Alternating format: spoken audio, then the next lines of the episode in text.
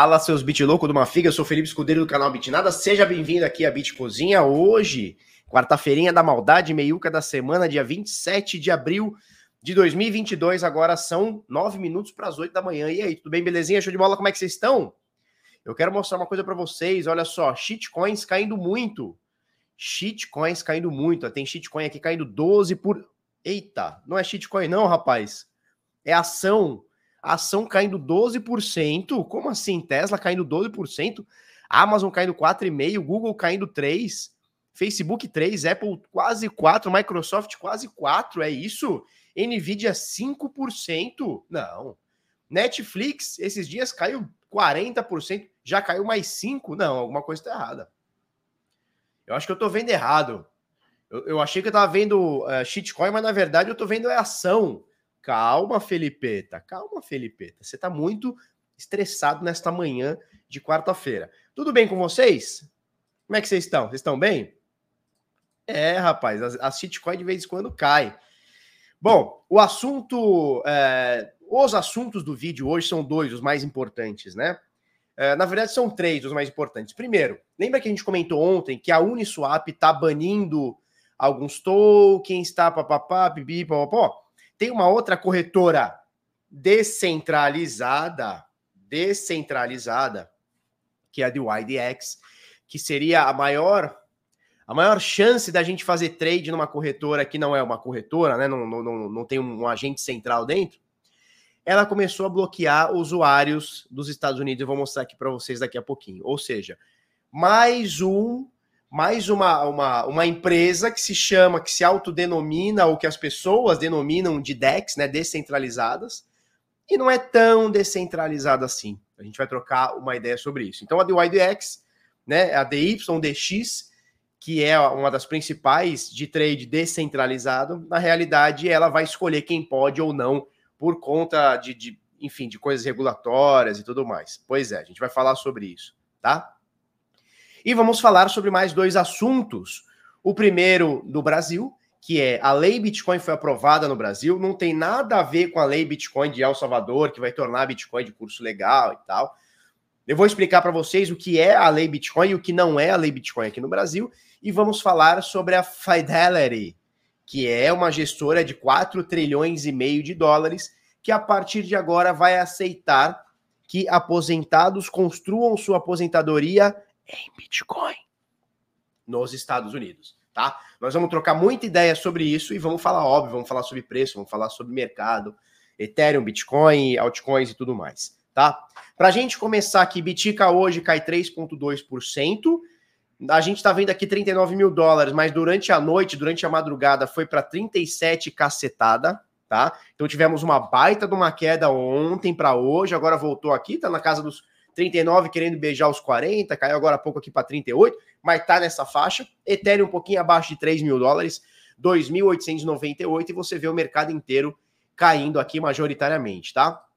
O mercado ontem, que estava beijando os 2 trilhões, hoje volta para 1,8, na verdade é quase 1,9, né? 1 trilhão 896 bilhões, então tá bem pertinho aqui de 1,9, somando as 13 mil 326 moedas, né? São mais de 13 mil moedas listadas aqui no CoinGecko, que representa esse valor de mercado aqui de quase 2 trilhões de dólares aqui.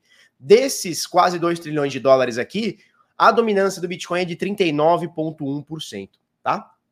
E aí você vê o Bitica caindo 3,3% nas últimas 24 horas, o Ethereum caindo 3,3% também, BNB cai 2%, 391 dólares é a cotação, Solana cai 0,5%, XRP cai 4,5%, nossa, tá 64 cents caindo bem, hein?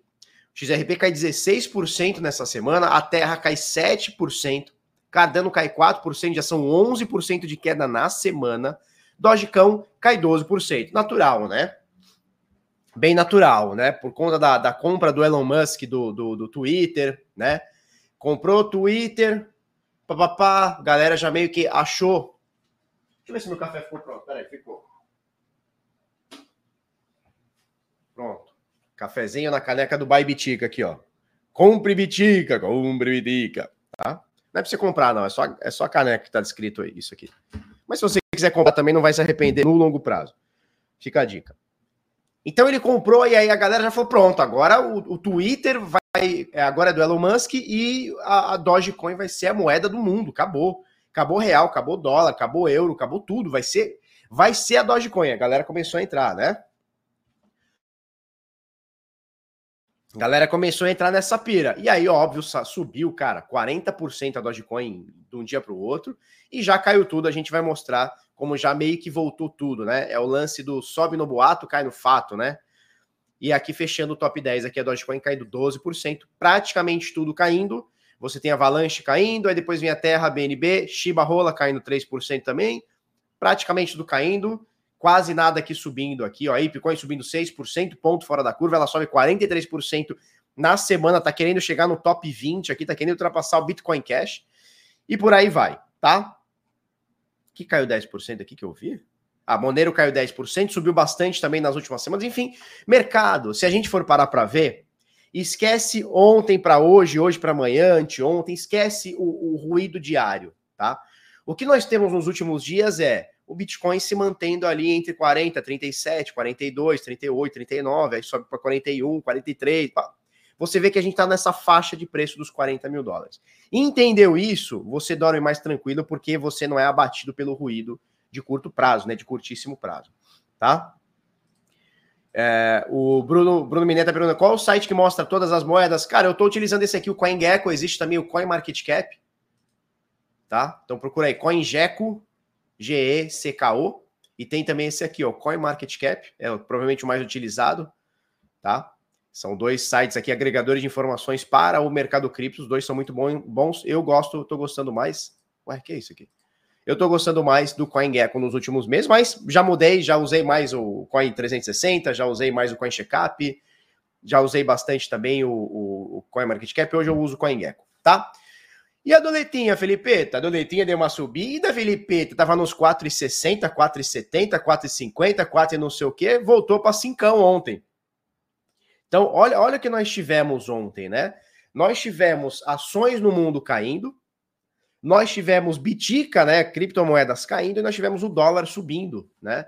Então, o pacotão Brasil, né? Pacotão Brasil, dólar subindo e o bitica caindo, tá? Com isso, o último preço no Brasil, a gente tem aqui de 195 mil reais, uma bitica na LIC, 14.140, um Ether aqui na LIC também, tá? Ah, o que mostra os quadros vermelhos, esse aqui, ó, coin360.com. coin360.com, tá? Se você quiser ver o das empresas, é esse aqui, ó, o Finvis, vamos achar onde tá. Finvis, F-I-N-V-I-Z.com. Finvis. FinVis. Financial Visualizations. Show? Aqui a shitcoin cai em 12% aqui, ó. Ai, 12%, o que, que é isso? É Shiba? Não, é Tesla. Oxi, tá pensando o quê? Tá? E para eu não me esquecer, que eu tô me esquecendo, todo dia eu tô me esquecendo, né? Vocês já repararam que eu tô me esquecendo? Eu vou fazer minha compra diária aqui, ó. Vou meter 5 então em Bitica, aproveitar que, que o preço deu uma caidinha. Vou comprar aqui 0.2 em Bitica, 50 pila. 50 pila, comprar, foi, sua ordem foi executada, sua ordem Bitcoin foi executada, agora eu vou comprar Ethereum, cadê aqui, ó, para a gente chegar no topo etérico, 50 reais também em Ethereum, cotação de 14.140, então, vamos entrar aqui na página inicial, para ficar mais fácil para a galera ver, ó, ó como você compra cripto fácil aqui na LIC, ó, cinquentinha, Flau, cinquentinha eu vou comprar uma fração de 0.003, porra, anos atrás você comprava um Ethereum inteiro com 50, ou meio Ethereum, vai? Com 50 pila. Mas tá bom, tá bom, tá bom, Felipe, tá bom. Vamos lá. Vou clicar em comprar. Tá, tá aberta, tá executada, tá? Então comprei mais cinquentinha aqui. Vamos olhar minha carteira aqui. Ir para a carteira. Tem aqui 439 em Bitica, 425 em Ether. E bora, vamos chegar lá, vamos chegar lá. E tem o toque do Bitsampa aqui, ó. Show de bola, show de bola. Vamos transformar isso aqui em estrelinha. Show de bola. Então fiz minha compra diária, hein? Acabou. Tá? E vamos lá, o que aconteceu no mundão ontem? Ontem barra hoje, né? Porque a China, o mercado asiático já abriu e já fechou rasgando também. Ó, mercado asiático, ó, as principais ações aqui de Taiwan, Flau, menos 3%. Japão, menos 3, olha só. Toyota, menos 3. Sony, menos quase 4 aqui. Mitsubishi, menos 2. Mizuho Financial, caindo 2% tá? Mercado chinês. Só tem uma ação, a Petrochina aqui, subindo aqui, ponto 79, mas a maioria caindo, ó. Alibaba caindo 2%, essa aqui caindo 5, essa aqui caindo 1, essa aqui caindo 3, a Baidu caindo 3, aqui tudo caindo. Olha só como é que fechou a Europa ontem. Flau, tudo na queda, 4%, 2%, 3%, 7%, HSBC. HSBC, falou mal de Bitica a vida inteira, cai 7%. É, é toma tapa com luva de pelica. Olha só, França caindo, Holanda caindo, Alemanha caindo. Olha aqui. Tá? Brasil, como é que foi ontem? Itube, menos 5, Ambev, menos 4, Vale, menos 3, Petrobras, menos 2, Bradescão, menos 6, ô Bradescão, ô Bradescão, segura tua onda, Bradescão. Aqui, ó, Santander, menos 7, calma, vamos ter um pouco de cuidado, tá? Canadá caindo, México caindo, a gente vai pro S&P, o S&P deu até dor nos olhos, né? A gente já viu logo de cara aqui, o Apple caindo 3, Microsoft 3, Nvidia caindo 5, Google caindo 3, Facebook 3. Cadê a Netflix? Netflix 5, não para de cair a bichinha. Amazon 4,5, Tesla 12. 12! 12%, é 12. É dois digitão de queda, meu filho. É dois digitão de queda. Aí você vai falar assim para mim, Felipe, mas a, a, ação ela não é tão volátil como o cripto. Aí você olha cripto aqui, ó, Ethereum, 3% de queda, Bitica 3%, e aí você vai aqui para o mercado tradicional, cadê? Tudo caindo mais do que cripto. Alguma coisa, alguma coisa errada não está certa, não é assim que fala? Alguma coisa errada não está certa, tá? Para essa galera do mercado tradicional que fala, não, a cripto não serve que é muito volátil. Tá bom, então toma na cabeça aí 12% com pregão aqui fechado aqui, ó. O cara que tá portadão em Tesla nem dormiu essa noite. Nem dormiu, tá se cagando, não sabe nem como é que vai ser a abertura hoje. Cai mais 17 ou sobe 18? Ninguém sabe, bichão. O bagulho é louco, tá? Voltando aqui para o mercado cripto, 443 pessoas online conosco. Obrigado, turma. Vocês são fuedas, tá? Mercado cripto, Tether, ela tem o maior volume nas últimas 24 horas, seguido de Bitcoin, seguido de Ether. E aí a gente tem BUSD e a USDC, tá? As principais moedas são três stablecoins dentro do top 5 de volume, tá? Não é valor de mercado, não é, é transacionado nas últimas 24 horas, tá? Nós temos a Tether, seguido Bitica, seguido Ethereum, BUSD, USDC são três stablecoins e duas das principais moedas, Bitcoin e Ethereum. Tá joia? Ah, a gente vai começar a rodar hoje, né?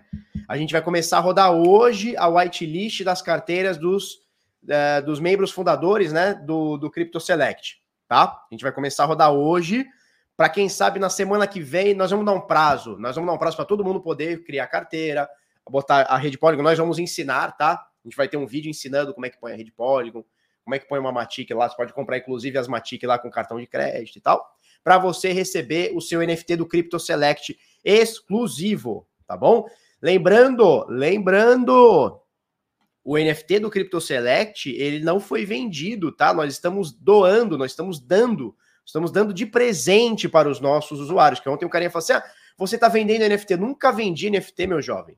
Não quer dizer que eu não possa vender, qual que é o problema? Mas nós então não estamos vendendo, estamos dando né, um presente para os membros fundadores né, do Crypto Select. Falou?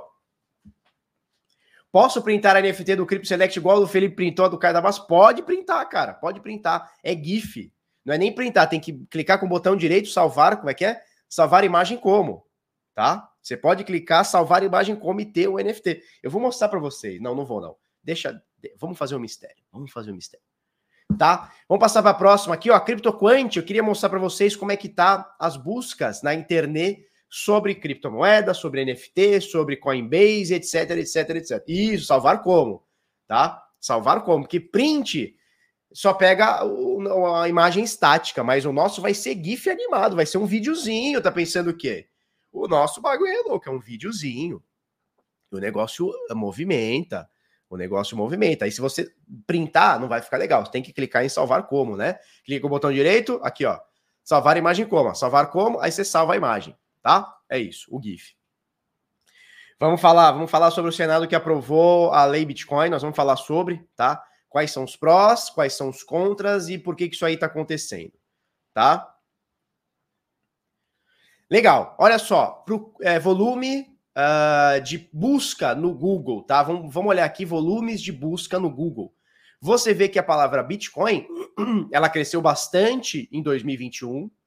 2022 a gente tem um volume de busca na, no Google maior do que o início ali de 2021, mas você vê, ó, que estamos em queda nos últimos meses, tá? Então você vê, ó, isso aqui é por semana, tá? De janeiro para cá, as buscas por Bitcoin no Google têm diminuído, tá? Então a gente atingiu aqui, ó, search volume 38 no dia 23 do 1 e agora a gente está com 17, são 13, olha só, então praticamente aí um terço, né? Quase um terço de buscas que a gente tinha há, sei lá, três meses atrás, dois meses e meio atrás, tá? A mesma coisa para Ethereum, da mesma forma que o Bitcoin diminui uh, o, a, as buscas, tá? Vamos expandir aqui para você dar uma olhada. Da mesma forma que está diminuindo o volume de buscas nos últimos meses aqui para Bitcoin, está uh, diminuindo também para o Ethereum, olha só. A gente chegou a ter 100 o search volume aqui do, de Ethereum no Google, agora a gente está falando de 13, tá? Então o mercado vem caindo, vem rolando o desinteresse e as pessoas estão procurando menos sobre Bitcoin e Ethereum, tá? Não é só sobre Bitcoin e Ethereum, você vê aqui, ó, Coinbase 2022 também vem caindo esse número, tá? Ó, Uniswap vem caindo também, o volume de buscas de Uniswap. Já o de NFT vem, não vem no topo, como veio, como teve ali uh, no pico de janeiro, pico da neblina, mas também teve uma quedinha, mas está mais do que hoje, né? Do, do, do, que Bitcoin, Ethereum, etc. Tá? Então, quando a gente vê aqui, ó, volume aqui de, de busca no Google está em 24. Você vê que Bitcoin está em 13, tá? Ethereum em 13 também. Ou seja, nesse momento a gente tem uh, ah, NFTs, olha só, OpenSea, menos do que estava aqui em janeiro, mas com um volume interessante. Já para a Web3, a gente está tirando a, essa máxima aqui de uh, eh, 19 de, de dezembro do ano passado. A gente está aqui nas máximas de procura no Google sobre o Web3. Tá? A gente está nas máximas de procura sobre o Web3. O que, que mostra para gente? O que, que mostra esses seis gráficos? São um, dois, três, quatro, cinco, seis, sete, oito, esses oito gráficos aqui. O que eles mostram para mim? A primeira coisa, primeiro dado que eu consigo extrair disso daqui. Primeira coisa, usuários, tá? Sardinhas só vão procurar Bitcoin novamente quando o mercado voltar a subir. E eu não sei se vai ser daqui a um dia, dois dias, um mês, um ano, cinco anos, não faço ideia, tá? Sardinhas só vão procurar o Bitica quando ele sobe, ou seja, eles estão fadados a comprar o Bitica quando ele está no topo e vão se desfazer dele quando estiver no fundo. Isso é a vida do Sardinha. A gente vê uh, os portais de notícias encolhendo em tráfego, os, os canais de YouTube encolhendo em número de, de, de crescimento de inscritos, encolhendo em número de, de, de, views e etc. Tá todo mundo encolhendo. Por quê? Porque quando o negócio está subindo, quando o Bitica está subindo, todo mundo quer saber. Quando ele para de subir, ninguém quer mais saber. Mas eu entendo que é nesse momento que o carinha tinha que estar tá se preparando. Ué, o carinha comprou com o Bitcoin a 70, agora tá 40 e ele não quer saber. Ele queria saber quando tava 70, agora que tá 40 ele não quer. Ué, não tô entendendo. Então a vida do Sardinha é essa. Então o que, que mostra esses oito gráficos aqui pra gente? Volume de Bitcoin, isso aqui é cripto, é The Block Crypto, tá, turma? theblockcrypto.com/data, tá? Volume de Bitcoin e Ether no Google tá caindo. Coinbase, que é uma das principais corretoras, principalmente a principal americana, tá? Inclusive listada em bolsa e tudo mais, caindo também. Uniswap, corretora descentralizada, DeFi, etc., caindo também. O que está no hype agora é o tal do NFT. NFT, Web3, OpenSea, Haribo, é isso que está no hype agora. E a galera tá sempre no hype. Você vê que a galera era pouca procura quando não estava no hype sobre NFT o ano passado. Agora que tá no hype do hype do hype, todo mundo só fala de NFT, ó as buscas aqui, ó, subindo muito. Então, cara, se você for parar para ver, a manada, ela, ela vai, é que nem manada mesmo, é que nem o boi, né? É que nem o touro, manada de touro, sei lá. Os caras baixam a cabeça e correm. É, é para lá, a direção é para lá, vamos correr. Mas por que, que você tá correndo para lá? Cara, eu nem sei. Mas eu tô correndo, tá todo mundo correndo, eu vou junto.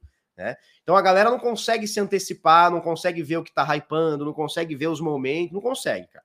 E é bom pra gente, cara. Para você que está aqui se preparando, para você é bom. Por quê? Porque você está comprando agora nos 40, 38, sei lá quanto que está agora, vamos ver aqui. Você está comprando aqui nos 38 para 39 e você vai vender para esse carinha que vai procurar aqui quando tiver nos 70. Esses carinha aqui que vão voltar a buscar quando tiver 70, 80, 90, 100, é para esse cara que você vai vender. tá tudo certo, cara. Isso, e, e a manada passa destruindo tudo, né? Passa destruindo tudo. Então, assim, a gente tem que tentar ser o mínimo possível da manada. Não é ser o anti-manada, que é o que o Buster fala muito, né? Você tem o manada, que é aquele que, ai meu Deus, tá todo mundo indo pra lá, eu vou junto. E você tem o anti-manada, que é o contrário, é pior ainda, que é o cara que fala assim, não, se tá todo mundo indo pra lá, eu vou na direção contrária. Calma, também não é assim, né? Também não é assim, tá? Então, aqui dados é, de tráfego Tráfico não, tráfego. Tráfico é outra coisa, morou? Tráfico é outra coisa, morou? Isso é tráfego, tá?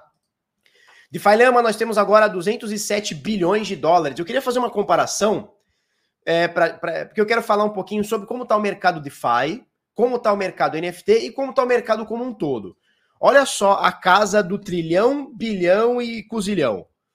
Capitalização de mercado, a gente está em quase 1,9 trilhão de dólares aqui. Se a gente arredondar um pouquinho, fazer um, um pouquinho de força, que estava esses dias, a gente está falando de 2 trilhões de dólares, né? 2 trilhões de dólares. 2 tri.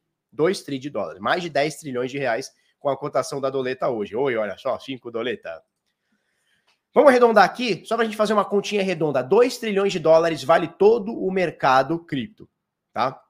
Quando a gente vem aqui para o DeFi Lama, o mercado DeFi tá? Tudo que está alocado dentro do DeFi hoje, a gente tem 207 bilhões de dólares. Cara, 2 trilhões o mercado, 200 bilhões é o, é o mercado DeFi, tá? No mercado NFT, a gente tem 20 bilhões.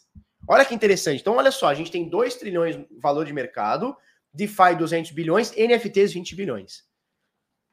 Tá? Interessante a gente entender onde estão essas movimentações, tá? Uh, independente de ser hype, não hype, estava mais forte ano passado, está mais fraco esse ano, está mais forte agora, não importa, tá? Para a gente entender o lance do mercado. Por que, eu estou querendo dizer isso? Porque no Corona Crash, exato dois anos, exatos dois anos atrás, a gente está, na verdade, um pouquinho mais de dois anos, né? Foi março de 2020, Corona Crash. Lembra do Corona Crash? A gente estava aqui firme e forte. Bitcoin caindo, caiu 60% em dois, três dias. Um absurdo, tá? Exatamente, 10%. Olha só, o mercado de DeFi hoje, ele corresponde a 10% do mercado cripto. E o mercado de NFT corresponde a 10% do mercado de DeFi. Interessante a gente ver isso daqui, né?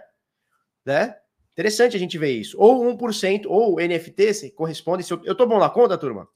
1% do mercado cripto, que são 2 trilhões. Tá certo? A minha conta tá errada? Provavelmente tá errada, né? Vocês sabem que tá errada. É... Por que eu tô falando isso? Porque há dois anos atrás, Exatamente dois anos atrás, março, dia 13 de março, uma sexta-feira 13, né? Quinta-feira 13, sei lá, 12 e tal. 13 de março de 2020, o mercado cripto inteiro, inteiro, soma Bitcoin, soma Ether, soma Cardano, soma XRP, soma tudo, soma tudo, tava valendo 200 bilhões. Hoje, só o mercado DeFi, que é, uma, é um tentáculo, né? É um tentáculo do mercado cripto, só o mercado DeFi hoje vale mais do que valia há dois anos atrás no mercado cripto inteiro. No Corona Crash eu estava comprando e não vendia até hoje. É isso aí, Carlos. Carlos Mac. Carlos Mac, tá ligado? Bom, não devo ter errado na conta, porque ninguém veio me zoar, 3 e 5, ninguém veio me zoar, então tá bom. Bom dia, VVVVVV. É nós, Gustaveira. Vamos que vamos. A Flavinha. Tudo bem, Flávio? Um beijo para você. Hoje tem, tem, tem coisa na LIC, hoje é com o Marcelo, né? Hoje é com treta, né? Hoje é treta na LIC, né? Ó, minha caneca aqui, Flávia. Bye Bitica. Bye Bitica. Bye Bitica. Bye Bitica e não venda. É mesmo, né? Fazer aqui, ó. Bye Bitica é atrás aqui, ó. E não venda. E dá um céu. Cypherpunk, ó. O Cypherpunk ele fala uma coisa interessante. 813 pessoas online conosco, turma. Vocês são muito fodas. Sério, vocês são muito fodas. Vai ter Botox na LIC? Vai ter Botox na LIC. Ah, o Marceleta ele já vem com a, com a, injeção de Botox aqui, ó. Flow, flow, flow, flow. Olha só. O Cypherpunk, ele diz o seguinte: no Corona Crash, não previ algumas coisas e sentei na trolha. Cypherpunk, não se martirize, não fique bravo, não fique triste, não fique tenso, não fique nada, tá? O que que acontece?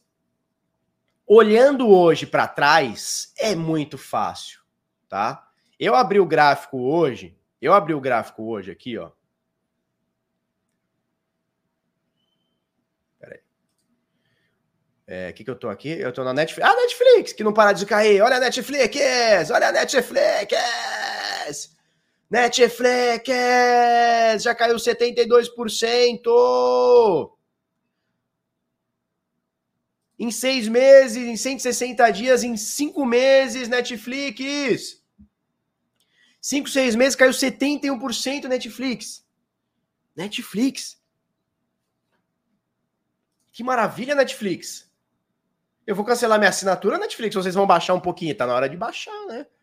Tá na hora de baixar. Ó, sabe por que, que tá na hora de baixar? Vou falar uma coisa. Deixa eu completar o raciocínio e depois eu vou falar o que eu fiz ontem. Como você tem que. Uma experiência de venda, de negociação que eu vou passar para vocês. Pode ser que pra, ajude para muita gente. Que ontem eu fui comprar mesa e cadeira para minha casa nova. E eu vou falar o porquê que eu negociei muito bem e o porquê que semana passada eu negociei, não vou dizer mal, mas paguei um pouco mais caro do que poderia. Mas vai um pelo outro. Poder da negociação. Vou falar para vocês daqui a pouco. Primeira coisa, vamos lá. Bitica. Olhar agora. Vamos, vamos pegar o uh, Binance, pronto. Olhar agora, tá? Depois do Corona Crash, que foi isso aqui. Olhar agora, isso aqui foi Corona Crash, e ver que o negócio subiu 1.600%, né? Chegou a bater 1.600%, agora aqui 900%, né? Olhar para trás e falar assim: nossa, eu devia ter comprado mais, ou eu devia ter. É fácil. O difícil é aqui, ó, no olho do furacão, aqui. Com Bitica caindo 60%, você fala, nossa, daqui dois anos o preço vai estar 60 mil, vou me expor e eu vou ganhar 900 vezes, né? 900 vezes não, desculpa. É, 10 vezes, né? É, são mil por cento. É muito difícil, né? No olho do furacão, tudo é difícil. É a mesma coisa agora. Quem sabe o que vai acontecer? Eu não faço ideia, né? Pô, Bitcoin tava 69, agora tá 38, 39, aqui tá na casa dos 40. E aí? Vai a 100 ou vai cair a 10? Eu não faço ideia. Então não se martirize, tá? Não fique não fique falando, pô, caramba, eu devia ter comprado mais, devia ter me exposto mais. Cara, eu não gosto de grandes tacadas. Já fiz algumas vezes na minha vida, mas eu não acho que a gente tem que é, agir com grandes tacadas. É, a Netflix está torcendo para outra pandemia, né? O pessoal voltou a trabalhar, parou de assistir Netflix, o mundo começou a ter um pouquinho mais de inflação, a galera começou a splitar a assinatura. Então, uma assinatura agora vai para três, quatro casas, três, quatro amigos, três, quatro familiares e tal. É isso, né? Exato, eu deveria ter comprado. Ó, quando eu entrei em 2014, eu não devia ter comprado 100 mil reais. Eu devia ter comprado ela logo 5 milhões, pego no banco e. Ah, devia, beleza. Mas, cara, não fiz e tá tudo bem. Eu não vou ficar. Ó, eu já contei para vocês a história, eu não lembro se foi 2011 ou se foi 2012. Um carinha chegou na loja em Santos, é, na verdade no Guarujá, uma loja que a gente tinha no Guarujá. Ele queria comprar vestido para a mãe dele, para a família dele, que eu vendia vestido, né? Roupa de, de feminina e tal. Ele queria comprar com Bitcoin. Cara, quanto que valia um Bitcoin em 2009, 2010, 2011? Valia nada. Ele ia me pagar 50 Bitcoins por vestido. Eu vou me arrepender por conta disso? Não, cara, é história para contar. Só que eu não posso ver isso aqui subir a vida inteira e estar de fora. Né? Aí sim é burrice, que é o que muita gente do mercado tradicional acaba fazendo. Sacou? Porque aqui, cara, eu não sabia em 2018 o que ia acontecer, em 2019, 2020. Hoje eu não sei o que vai acontecer. Quer usar um vestido meu? Que isso? Que isso, Victor? Que isso? É, o investidor é um interno arrependido. Então a gente tem que parar de se arrepender. Ah, eu deveria ter comprado mais no Corona Crash? Deveria. Ah, eu deveria ter vendido mais aqui no topo de, de, do ano passado, aqui em novembro? Deveria, mas não fiz. Tá tudo bem. O importante não é você pegar o estilingue, mirar na mosca e acertar o cu da mosca com o estilingue. Não é esse o importante. O importante é você estar nas tendências. É isso que eu venho passando pra galera o tempo inteiro. Cara, o cu da mosca é só guruzinho de internet que vai te dizer que acertou. Ah, eu vendi, eu comprei, mas ninguém mostra a boleta, né? Comprando aqui, vendendo aqui. Ninguém mostra. Tá? Então, o que, que, você tem que fazer? Cara, se eu não sei quando vai bater a mínima, eu não sei quando vai bater a máxima, sabe o que eu faço? Eu tento me pegar na tendência. Porque na tendência. É BLX? É BLX. Na tendência, eu mostro se a gente tá. Se o meu investimento. Não é mostrar para os outros. É para mim, para minha carteira. Eu, eu vejo na minha carteira se os meus investimentos eles estão indo bem ou estão indo mal.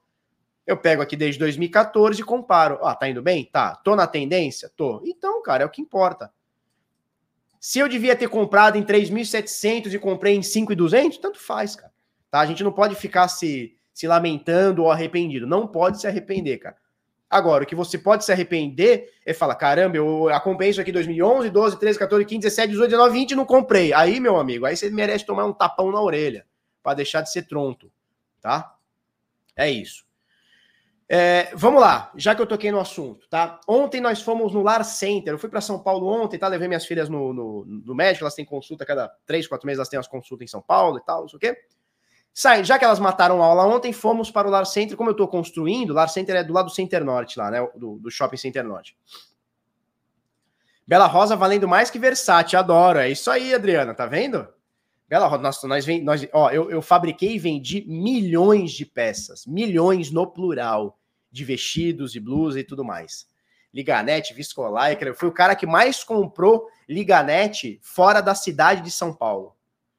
Eu fui o cara que mais comprou um determinado tecido, que é um tecido de, de, de, de é single span que eles chamam, né?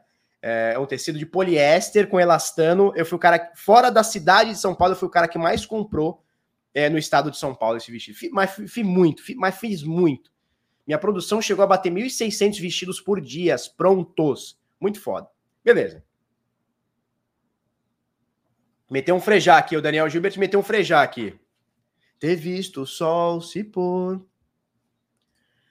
Ó, o que, que eu tava falando? Beleza, fomos lá negociar, tá? Só para fazer um overview, só pra fazer um overview. Sexta-feira passada, tem uma loja aqui muito foda aqui em Santos. Não vou falar nome também, uma loja muito foda de móveis que eu já compro. A minha outra casa eu fiz nessa loja, é uma loja de, de, de nível bom, assim, de móveis. Fomos lá, gostei de um sofá, gostei do outro. Como a casa vai ter dois andares, vai ter sofá embaixo, vai ter sofá em cima, compramos uma mesa, compramos não sei o que, compramos um puff. Beleza. 85 pau. Legal? Legal. Compra TV, é, compra, compra sofá aqui, sofá lá, o sofá que vai para frente, controle, sofá com Alexa, oh, viadagem. Beleza. Compramos. Só que ainda falta comprar outra, faltava comprar outra mesa, as cadeiras de uma mesa, cadeira de outra mesa, um puff, mesa de, falta coisa para caralho. Beleza. Como a gente foi ontem para São Paulo, era mais ou menos perto, mais ou menos perto, não, uns 20 minutos, a gente foi no Albert Einstein ontem. Beleza. Vamos lá no Lar Center? Vamos. Só de boinha. Chegamos lá, estamos começando a olhar. É, é, um shopping de móveis, tá, turma? É um shopping de móveis, né? De, de decoração e tal. Chegamos lá, primeira loja que a gente entra. Vamos ver o preço dessa cadeira. Porque aqui em Santos as cadeiras estavam tudo 4, 5 mil cada cadeira. 4, 5 mil reais cada cadeira, nível bom, assim, né? Primeira loja nós quanto custa essa cadeira? Tão bonita quanto, tá? As que a gente tinha visto aqui em Santos, talvez até mais bonita. É Titãs, né? Eu falei frejar, mas é Titãs, né? Beleza. Vocês sabem que eu sou bom dessas coisas. Quanta cadeira? 900 e pouco. Falei, não, peraí, alguma coisa tá errado. Se em Santos as cadeiras top estão 4, 5 mil, em São Paulo tá 900, alguma coisa errada não tá certa. Beleza, já fiquei meio assim. Fomos em outra loja. Passamos de outra loja. Achei uma mesa linda, com as cadeiras mais foda ainda, entramos. Minha mulher gostou, gostei, fomos lá, começamos a ver para comprar. Porra, a mesma mesa a mesma mesa que nós vimos aqui em Santos, a mesa com as cadeiras, 80 mil reais, uma mesa de oito lugares, com oito cadeiras, 80 mil reais. Lá, a mesma mesa, a mesma mesa, a mesma mesa, 19 mil. E aí o que acontece? Eu sou o cara, eu sou o cara que. Você me vê aqui no vídeo sem, falando muito, né? Você me vê aqui falando muito, tá? Começa a falar, são 34 minutos de falação. Mas negociando, eu sou muito esponja. Aprendi isso com meu pai. Você fala menos e absorve mais, escuta mais. Quando eu comecei a falar com a vendedora, logo quando eu cheguei, ela falou: ai meu Deus, que bom. Eu falei: hum, ela tá vendendo pouco, precisa bater meta. Final de mês, final de mês precisa bater meta. Sabe quando ela dá aquele, ai que bom, que entrou cliente? Devia estar o dia inteiro sem atender ninguém. Eu sei como é que é isso, porque eu tenho, tive loja há muitos anos, né? Comecei com loja, tudo bem. Beleza. Aí eu vi que ela tava desesperada para fazer a venda, mas tava muito desesperada. Ela já catou logo a maquininha para comprar, para fazer a venda, as cadeiras, papá, papá, papá. Legal. Na hora, aí minha mulher gostou, eu gostei, gostamos de tal cadeira, gostamos de tal mesa, papá, e a cor, escolhe a cor, não sei o que. Na hora de negociar, mas eu botei-lhe a mandioca de um jeito que eu levei até coisa a mais. Por quê? Porque eu vi que a loja estava desesperada para fazer a venda. Quando a loja está desesperada para fazer a venda, é na hora que você negocia. Já o outro lugar que eu paguei 85 mil, tá aqui que eu vou, eu vou ter que fazer a transferência hoje. 85.500 e pouco, os caras não estavam desesperados. Então, assim, você tá na, na posição de desesperado para comprar determinado item. E aí eles fazem aquele lance de escassez. Ó, esse aqui é o último, ó, esse aqui ó, vai sair de linha, ó, esse aqui, ó, feirão vai acabar, o preço vai... Ah, isso tudo era com muito desconto, tá? Isso 85 foi com muito desconto. Então, o que acontece? Tudo vai na negociação é, de como você é abordado e como você aborda. Então, eu entrei numa loja que não fez muita questão de me vender, eu fui lá comprei 85 pila. Entrei na outra que a mulher estava desesperada, nós tiramos de 50 pau, nós tiramos por 30, tudo que a gente queria. E ainda me deu mais um puff, me deu mais não sei o quê, é tudo que a gente queria, tá? Então, tudo vai de negociação e de como você se porta, tá? Então, assim, se alguém aqui for vendedor, porra, não transpareça que você tá desesperado para vender. Porque quando eu percebi que a mulher estava desesperada para vender, eu falei, é, é aqui que eu vou fazer a minha coisa. E assim, comprei tudo que eu queria. Não é assim, ah, não, comprei só por ter desconto. Não, comprei tudo que eu queria. Porque a mesma fábrica aqui em Santos, que era 80 pau, cara, lá tava metade do preço. Metade, um terço do preço. Sacou? É tipo isso. É isso? Não, não é de uma mesa. 85 foi dois sofás, um para cima, um para baixo, um para o home, um para o living. Uma mesa para fora, foda, lindíssima mesa. O que mais que a gente comprou? E um puff. Ah, e duas poltronas. Aí foi 85. Aí ontem eu comprei uma cadeira, eu comprei oito cadeiras e uma mesa foda também. Que a mesa aqui custava 80 pau. A mesa com as cadeiras aqui custava 80 pau. Em outra loja. E eu comprei, porra, por muito menos. Comprei um carro para minha mãe nessa tática aí, é bom demais, né? Cara, se você sabe negociar, você vai longe, cara.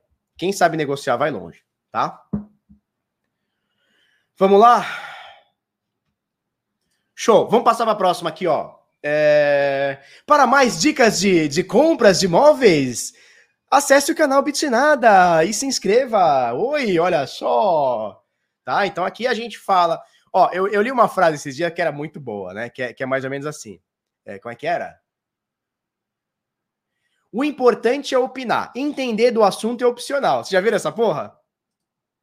O importante é opinar. Entender do assunto é opcional. Diretamente eu não paguei em Bitcoin, mas ela vai sair de cripto, vai sair de stablecoin, tá? É isso? Não, e eu tava falando com o Giron ontem, falei, caralho, tá muito caro os móveis. Ele falou, velho, por que você não pegou os stand, as madeiras que sobrou dos stands para fazer na sua casa? Olha só, desde a IP1559 já foram queimados 2 milhões 167 mil éteres para todo sempre. Nas últimas 24 horas, a bagatelinha de 4.442, desculpa, 4.422 éteres aqui queimados aqui, tá? Dentro do 2.0, né, do mecanismo de consenso, 11 milhões 782 mil bitcoins, desculpa, ethers alocados, né, TVS, total value staked, então valor total stakeado, empilhado, alocado, chame como quiser, dentro do Ethereum 2.0, já são 11 milhões 782 mil ethers, é muita coisa, tá? Nesse momento, deixa eu dar uma atualizada aqui, Nesse momento, mediana na última hora, 32 gueis, tá? Que é, é o Satoshi, né? O guei é, é, o Satoshi da, da, do Ethereum, a menor unidade, tá? Para você transferir Ethereum, ETH, 3 dólares e 67. Para você a tocar, é, é, transferir um, um, token ERC20, 11 dólares. Tá bem carinho isso aqui, tá?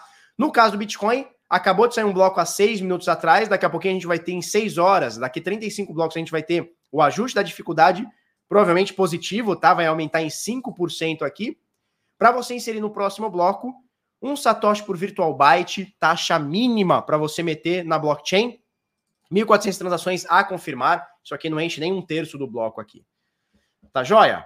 Ah, ainda pagou em BTC, é isso aí, cara. Quanto mais dinheiro você recebe, menos lógica você usa na hora de gastar. Não é assim, cara, é o contrário. Eu vejo que é o contrário as pessoas que mais sabem gastar são as pessoas que mais ganham dinheiro. Pelo menos essa é a experiência que eu tenho. Pelo menos essa é a experiência que eu tenho, tá? É muito Ethereum, é muito Ethereum. 80 mil, eu faço milagre aqui em Porto Alegre. Cara, as coisas tão caras, bichão. As coisas... É que eu não vou falar para vocês quanto que tá a cotação dos planejados. Eu não vou falar. Tem até vergonha de falar. Tem até vergonha de falar. Tá? Vamos abrir gráfico, turma? 946 pessoas, a gente bateu mil pessoas aqui agora há pouquinho, hein? Vamos, vamos abrir gráfico?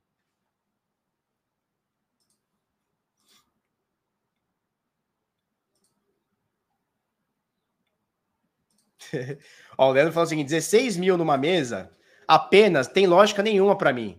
Ela rende quanto por mês? É isso aí. Mas, cara, quando você junta um dinheiro que você consegue ter um rendimento mensal, anual, diário bom, você vai fazer o que com esse dinheiro? Só, só render ele? Não, cara, você vai ter um pouquinho de conforto, tá? Tem cara que gosta de comprar carrão.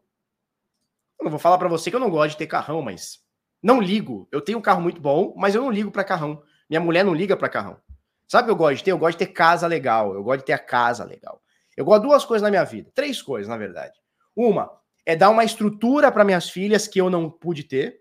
Tá? Então, porra, que nem minha mulher tá falando, pô, vamos botar no espanhol, vamos botar no inglês, não sei o que. Ela já faz inglês. Inclusive, hoje é dia de bilíngue. Não sei porque elas já não estão na escola, já são oito e meia. Vão começar a fazer espanhol, ou seja, eu, vou, eu, eu quero tentar dar para elas uma estrutura que eu não pude ter. E hoje me faz falta. Eu não ter um inglês fluente, eu não ter um mínimo de inglês, me faz muita falta. Eu já perdi oportunidades por não ter inglês, não quero que minhas filhas percam, tá? Então eu quero dar a educação melhor que eu puder dar para minhas filhas, que eu puder pagar. Eu gosto de ter casa legal, eu gosto de fazer boas viagens. De resto, cara, você vai me ver sempre de blusa preta, você não vai me ver de tênisinho novo, você não vai me ver de reloginho, você não vai me ver de pipipi, tá? você não vai me ver. Por quê? Porque eu gosto de ter casa legal, fazer boas viagens e uma das metas que eu tenho na vida é deixar minhas filhas estudando muito bem, enfim. Se puder fazer intercâmbio, essa porra toda, né? E eu gosto de terreno também, isso é verdade. Eu gosto de, eu gosto de ter terreno. Eu gosto de terreno. Tá? Vamos falar, vamos falar sim. Cadê? Cadê, cadê, cadê? Vamos falar da promoção do Senado, vamos falar. Antes nós vamos falar aqui do, do de como tá o mercado, né? Vamos lá. Primeira coisa, força computacional do Bitica vai aumentar, como a gente mostrou agora há pouco, tá? Olha só, endereços acima de mil biticas tá crescendo, como a gente vem mostrando esses dias, tá crescendo. São 2.277 carteiras acima de mil bitcoins, com mil bitcoins ou mais. Esses saldos estão aumentando, a turma tá deixando isso aqui passar, a turma tá ignorando isso aqui. Aumentou meio por cento esse saldo no último mês. São 8 milhões e 66 mil bitcoins nas, nas carteiras dos grandes. E os top 100 endereços também estão aumentando. Os top 100 endereços também estão aumentando. Olha só, 2 milhões e 945 mil bitcoins. Mas, Baro, você é fluente em mandarim e espanhol. Porra, eu sou fluentíssimo em mandarim e espanhol. Esses dias, uh, minhas filhas estão começando a fazer espanhol, minha mulher faz espanhol e tal. E aí elas escutam os bagulho em espanhol e tal. Aí, esses dias minha, minha filha perguntou Mãe, como é que é Coca-Cola em espanhol? Aí minha mulher falou, pô, não sei. Então eu falei, pô, vocês não sabem como é que é Coca-Cola? Pô, eu sei. Como é que é, pai? Cuecacuela. Porra, eu sou fluente em espanhol. Eu sou fluente em espanhol. É cuecacuela. Sacou? É só botar os negócios aí, porra. E mandalim, mandalim. Mandalim é mais fácil ainda de falar, cara. Mandalim é mais fácil, mas eu não vou dar essa cancha para vocês hoje, não. Tá?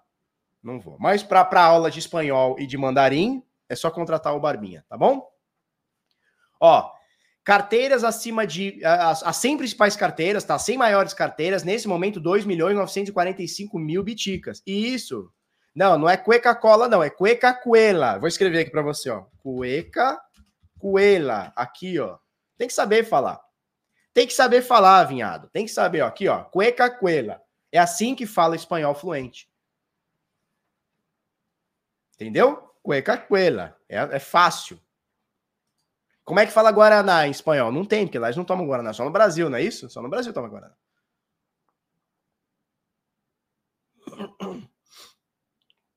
Show? Ah, Geraldo Neto. Pelo menos as palavras você consegue falar peixe, bola, gato. Para com isso, rapaz. Vamos colocar um curso de mandalim. Mandalim. Vou fazer os vídeos em mandalim no Clipito Select. Clipto Select agora se la mandalim. Para com isso, Felipe. Em mandalim é Guaraná. É. No, no, em espanhol eles não tomam Guaraná. Não tomam. Mas em mandarim eles tomam muito. Guaraná.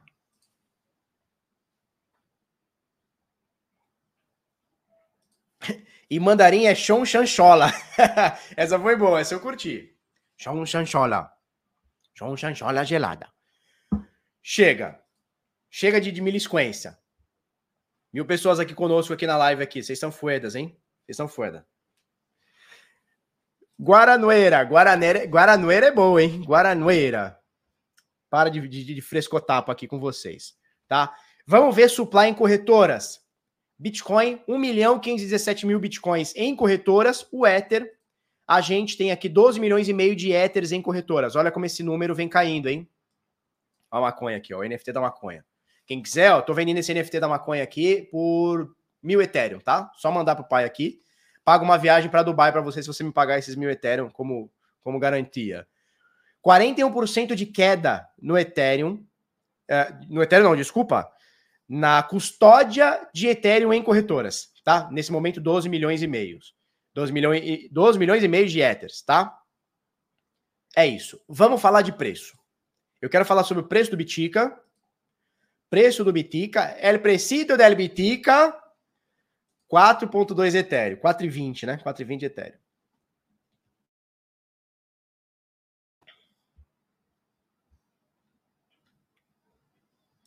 Mil pessoas na live, cadê os, as like? Mil pessoas na live, cadê os like, turma? Obrigado, turma, vocês são fueda. Mesmo no mercado aí, meio, meio chove no molho, vocês estão aqui para aprender e se informar e fazer esse networking sobre Bitica, tá? Olha só. Preço do Bitica. Caiu muito anteontem. Caiu muito anteontem voltou. Lembra que fez esse pimbar acima aqui dessa 0786? Ontem caiu onde ele veio. Ó, olha ontem. Ele veio buscar média de, 5, de 21 dias e buscou aqui 0786. Mas não funciona não, análise gráfica não funciona não. Isso aqui deve ser tudo coisa da nossa cabeça, né? Que a gente coloca e o negócio acontece. Deve ser muita sorte, né? Nós bitcoiners, né? Deve ser muita sorte. Hoje, onde ele veio? Nos 37.800 novamente aqui, ó, 0786 de Fibonacci. Essa linhazinha aqui, cinza, branca, sei lá que cor que é isso aqui, tá? 0786. O que, que é isso aqui? Saindo aqui dos 30 mil dólares, é isso? 30 mil dólares, até o topo histórico em 69. A gente coloca essa, essa reação de Fibonacci aqui, tá? E essa contração de 50, 61 e 78,6%. Bateu ontem exatamente aqui, tá? A gente perde um pouquinho, pelo menos momentaneamente, essa linha de tendência de alta de curto prazo, essa linhazinha roxa aqui, só que a gente segura em 0,786 de Fibonacci. Pelo menos por enquanto, tá? Então, o que, que teve aí nos últimos dias, turma? Olha como o mercado ele tá dentro do mesmo range de preço. Quando a gente bota aqui, ó, a gente vê que a gente está dentro do mesmo range de preço. Até para vir aqui um pouquinho.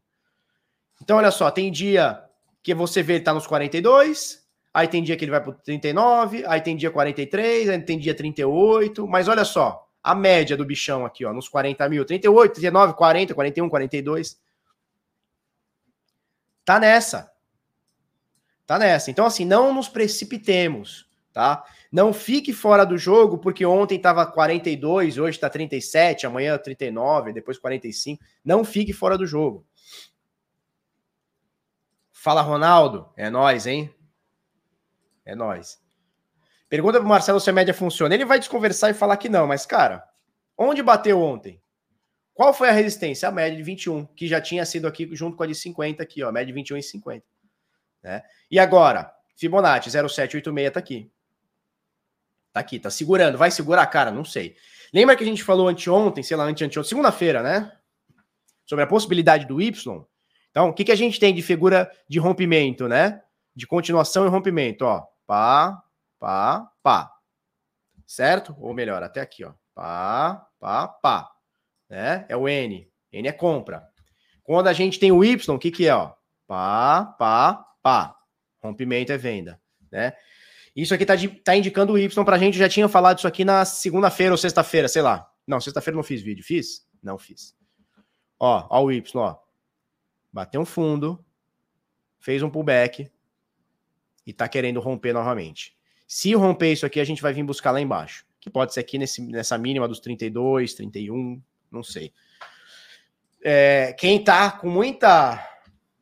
Quem tá com muita, com muita vontade de comprar Bitcoin barato, talvez valha, valha, talvez valha. Botar uma ordenzinha aqui nos 32,900, 32, 33, talvez valha a pena. Não estou dizendo que vai chegar, tá? Entendam bem. Entendam bem. não estou dizendo, ah, não, agora Bitcoin vai fazer o Y e vai chegar lá. Cara, eu não faço ideia do que vai acontecer. Mas uma ordenzinha aqui nos 32, 33 pode ser interessante. Pode ser interessante. Se ele confirmar o Y aqui, né? Se ele confirmar o Y, que ainda não confirmou, tá aqui. Mas uma ordenzinha aqui nos 32, 33, talvez não faça mal. Talvez não faça mal. Tá? Nós vamos falar de receber aposentadoria em cripto também, em Bitcoin, hein? A Fidelity liberou isso daí. Fidelity. Exato. Aí é que tá, porque a gente tem aquela correlação importante, né? Que é o S&P, Nasdaq, S&P caindo, Bitica tende a cair junto. É assim que tem acontecido nos últimos meses, principalmente, bom dia. Principalmente no curto prazo, tá? O alvo de FIBO está em 33. Então é isso, é 33, 32,900, é, é tipo isso daí. Tá? Exatamente, é o Y que a gente fala, né? Ó. Então o N é um padrão é, de rompimento para alta, o Y é um padrão de rompimento para baixa, né? Então, rompeu a cabeça da linguiça aqui, ó. Ó. Ó o Y aqui, ó. Tal tal, tal. Rompeu isso daqui, a cabeça da linguiça é venda, né? Então, se romper agora é venda. Olha um bichinho ali. O que, que você quer? Controle da TV? Ela não estava vendo Bia ontem à noite? Tá por lá. Tô procurando o Y até agora. Isso aqui, ó. Ó, o Y é isso aqui, ó. Ó. Não é isso aqui, o Y? Ó. É o Y, ó.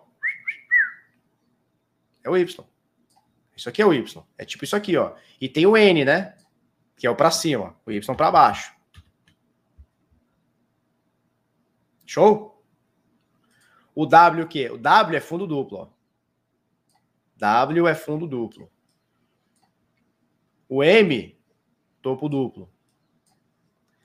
Então a gente vai botando Y, vai botando N. Véi, um N ok, mas isso não é um Y. Claro que é um Y, cara. Confia no pai. Aqui, ó. Ó. Ó o Y aqui, ó. O Y é isso aqui, ó. Não, Y. Ó. Oi. Oi, não é?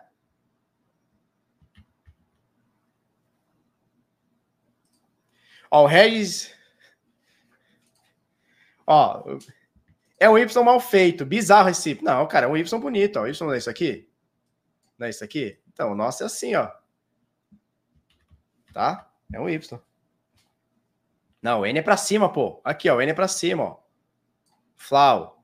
E o Y pra baixo, ó. Ó, que Y bonito. Vocês ficam falando mal do meu Y, deixa meu Y. É Y em mandalim, exatamente. É o Y em mandalim.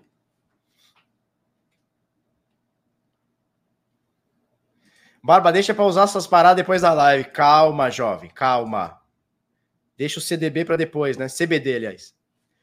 Bom, esse aqui é o Bitica, tá segurando aqui em 0786. Vamos falar real, não tá bonito, eu já venho falando isso aqui há alguns dias, não tá bonito. O mercado tá em queda, o Bitica tá seguindo o S&P, então vamos ter bastante atenção nos últimos dias.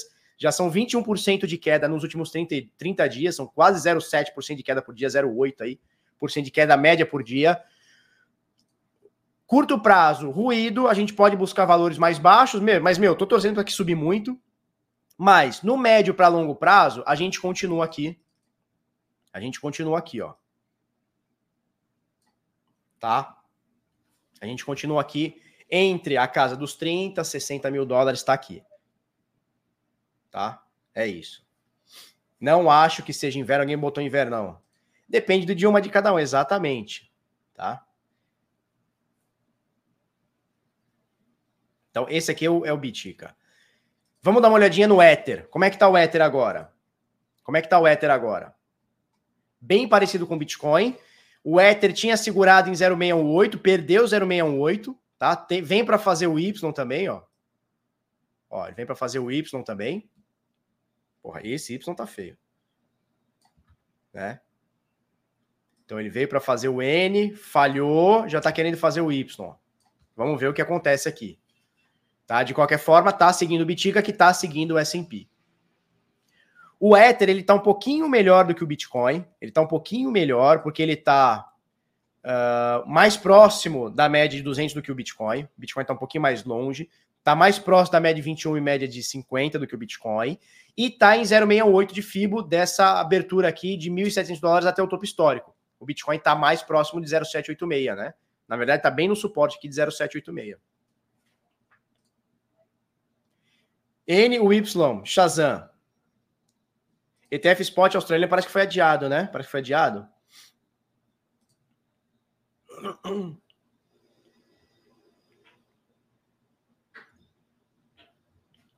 Ó, o The Insider diz: estou acumulando Bitcoin, Ethereum, Link e Avax eu estaria acumulando Bitcoin e Ethereum, hein? que é o que eu estou fazendo, bem mostrando para vocês.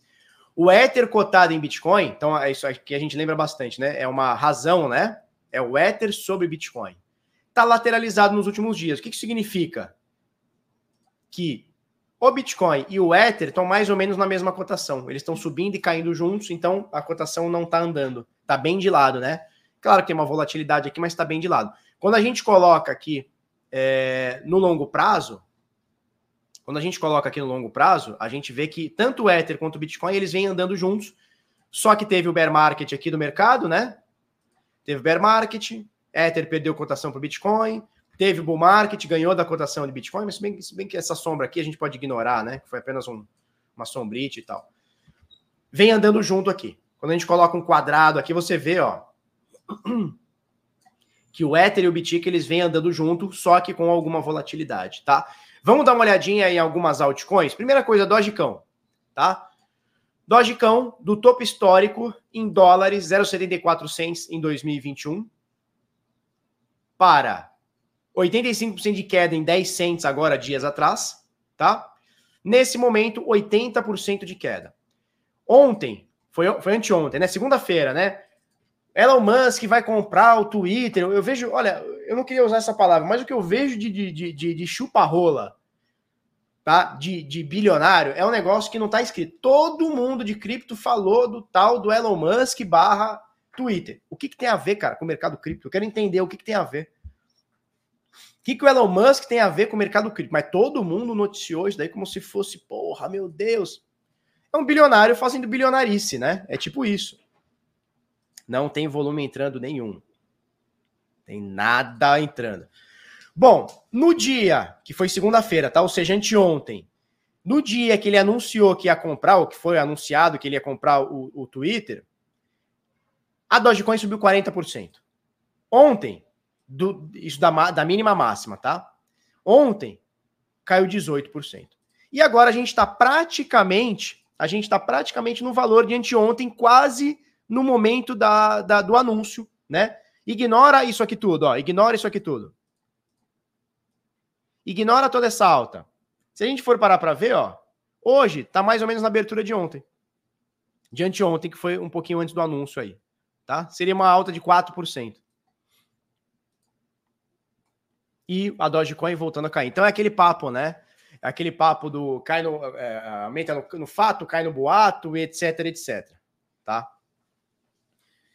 Beleza. É, o William Dias ele faz uma pergunta interessante. Bitcoin volta a ter 60% de dominância? Difícil. Isso só vai acontecer se a gente entrar num bear market novamente, ou seja, o mercado inteiro cair. Porque aí a gente vai ver o mercado, o, o Bitcoin caindo 50%, 60%, 70% ou até mais, tá? E a gente vai ver as altcoins caindo 70%, 80%, 90%. Ou seja, a galera vai parar de olhar um pouco para altcoins e ir para o que a galera chama de flight quality, né? Então é, a galera vai para qualidade. O que é qualidade? É Bitcoin e Ethereum. Então, se a gente tiver um bear market, que eu não acho que estamos, poxa, Felipe, mas está vendo aqui uma moeda que acabou de cair 80%, né? 86%, isso aqui não é bear market? Não, cara, o negócio subiu. O negócio do Corona Crash, em um ano e meio, 420 dias, subiu 63 mil por cento, natural que caia 80%. É naturalzíssimo. Naturalzíssimo. Ontem eu fiz uma postagem, pouca gente entendeu. Eu fiz uma postagem no Instagram, pouca gente entendeu. As pessoas acham que é sobre chegar primeiro, mas não é sobre chegar primeiro, é sobre sair primeiro. Tem uma frase que diz o seguinte, ó, o mercado Peraí, vou fazer diferente. O mercado é um grande teatro. Imagina o mercado como um grande teatro. Só que ele tem uma portinha estreita. Essa aqui é a portinha. Sacou? O mercado é um grande teatro. Só que a portinha é estreita. Isso quer dizer o quê? Que quem tá aqui nas primeiras fileiras do teatro, ó, na hora de sair, não vai conseguir sair. Eu fiz essa postagem ontem no Instagram e a maioria das pessoas comentaram não entenderam. Elas acham que o mercado é sobre chegar primeiro. E não é sobre chegar primeiro. É a hora que a, que a, que a porta aqui fechar. A hora que a porta aqui fechar é você conseguir sair antes de todo mundo. É sobre isso. Aqui é a mesma coisa. Todo mundo é Dogecoin, porque é Dogecoin, porque o Elon Musk, porque é Dogecoin, porque é Dogecoin, porque é Dogecoin. Caiu 80%. E nós nem entramos no bear market. Se a gente entrar no bear market, filho, ela cai 90% fácil. E vou te falar, hein? E vou te falar. Depois de uma moeda ter caído 86%, ela não pode só cair mais 14, ela pode cair mais 99,9%, tá?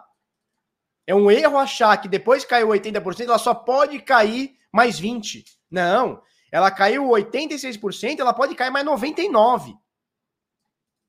Sacou? Se eu bater na sua portinha, você me deixa entrar? Jairo Silva, para com isso.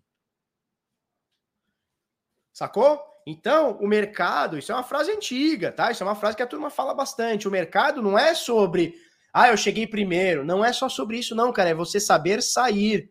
Porque agora, agora que eu digo ano passado, o ano passado hypou tudo. Você botava a mão no olho assim, ó, fazia unidunité, escolhia quatro, cinco moedas, era tudo mil por cento, dois mil por cento, quinhentos por cento, fácil. O que, que eu falei o ano passado inteiro? Olha, quando o mercado virar, é tiro, porrada e bomba.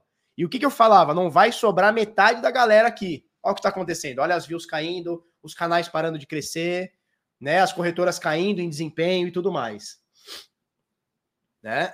Nesse momento é tudo L de linguiça. Olha o Jaime Silva de Jet Li aqui, ó, Bruce Lee. 1.101 pessoas online conosco. Obrigado, irmão. Vocês são fueda. Tá? Então fica ligado nisso. O mercado é um grande teatro, gigantesco teatro.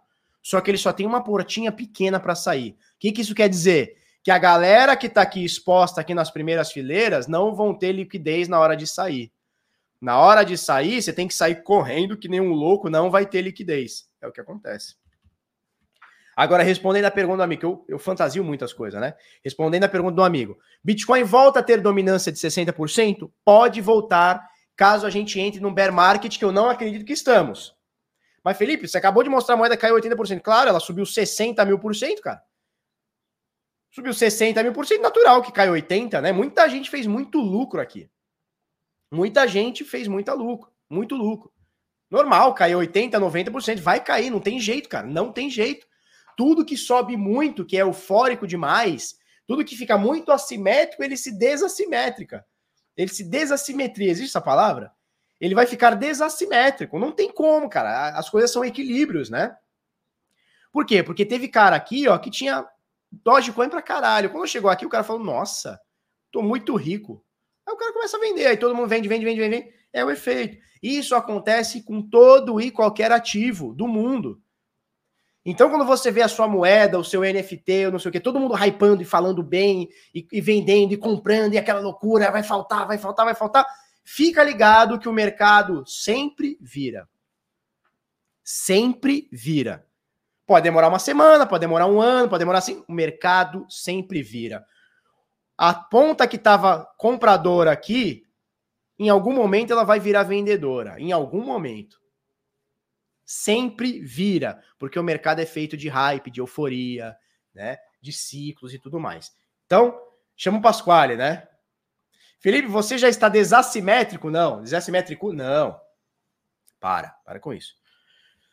Bitcoin pode voltar a ter 60% de dominância? Pode, se a gente entrar num bear market. E aí a gente vai ver todas as altcoins caindo, murchando, murchando, murchando, vão ficar uma ou outra, né, como sempre, mas o Bitcoin vai absorver todo esse dinheiro.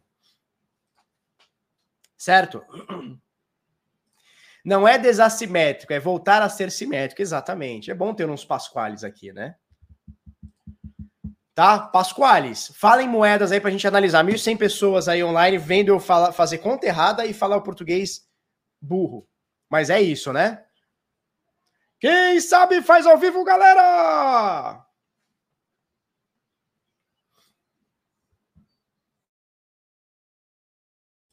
Vamos lá, Marlon, que não é o Brando, é o Marlon. Barba, você tiraria sua grana da Anchor para pôr na MMF, CRO ou STT, que paga o dobro? Vamos lá. Se eu tivesse muito pouquinha grana, muito pouquinha grana, tipo, sei lá, que não compensasse eu ter duas pools, tá? Por conta de taxa e tudo mais, eu iria onde está pagando mais. Agora, se você pode diluir, por que não as duas, né? Porque é o seguinte, na, na Anchor, o seu rendimento é em stable, correto?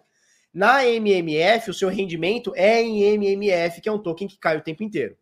Então, se você não estiver sempre fazendo esse balanceamento de vender o, o, o, seu yield e recomprar em dólar, ou em USDT, ou em CRO, ou não sei o quê. Ah, não, não, não. Então, não. Aqui está falando CRO ou SDT. Não, não, não, não. Não. Sabe por quê? Porque CRO é uma moeda que, tá, que tem volatilidade. A UST, na Anchor, ela é sempre dólar, ou pelo menos ela tende, né? Enquanto ela não perder o PEG, ela tende a ser um dólar. Então você não vai ter em permanente loss. No caso da CRO SDT, mesmo pagando o dobro, você pode ter em permanente loss. Olha só. Quem começou essa pool? Quem começou essa pool? Aqui, com a CRO a 97 cents, se fudeu porque tá 38. Já tomou um permanente loss bem fudido aqui. Já perdeu bastante das moedas. Quem meteu lá na mesma época na Anchor, tá com o mesmo valor, crescendo só uh, o LP. Tá? Então, nesse sentido, não. Se você estivesse comparando pool de stable na MMF com pool com a Anchor, aí beleza. Mas pool da permanente loss eu não tiraria, eu deixaria na Anchor. Mas, se você quer ter a CRO, acredita, como eu, acha que pode dar um bom caldo no futuro, interessante, tá? Barba, o que acha da Blocktane? Cara, eu não conheço. Eles estiveram lá no, no, no BitSampa, né? Mas eu não conheço a fundo. É, isso pagando mais é sem pegadinha. Tem que ver que a MMF, ou a maioria dos tokens, eles pagam em yield, né? Que é um incentivo financeiro para você estar tá no DAPP. Então, não é dentro da LP. A LP paga pouquíssimo, cara. A LP tá sempre pagando pouquinho. O que eles estão deixando lá é o yield. Aí o yield é numa moeda que geralmente desvaloriza, porque da mesma forma que você vai pegar e vai vender, as outras milhares de pessoas também vão pegar e vender. Show? Caramba, a MMF tá 11 CRO para fazer o claim. Aí é difícil, hein? Aí é caça-taxa, hein?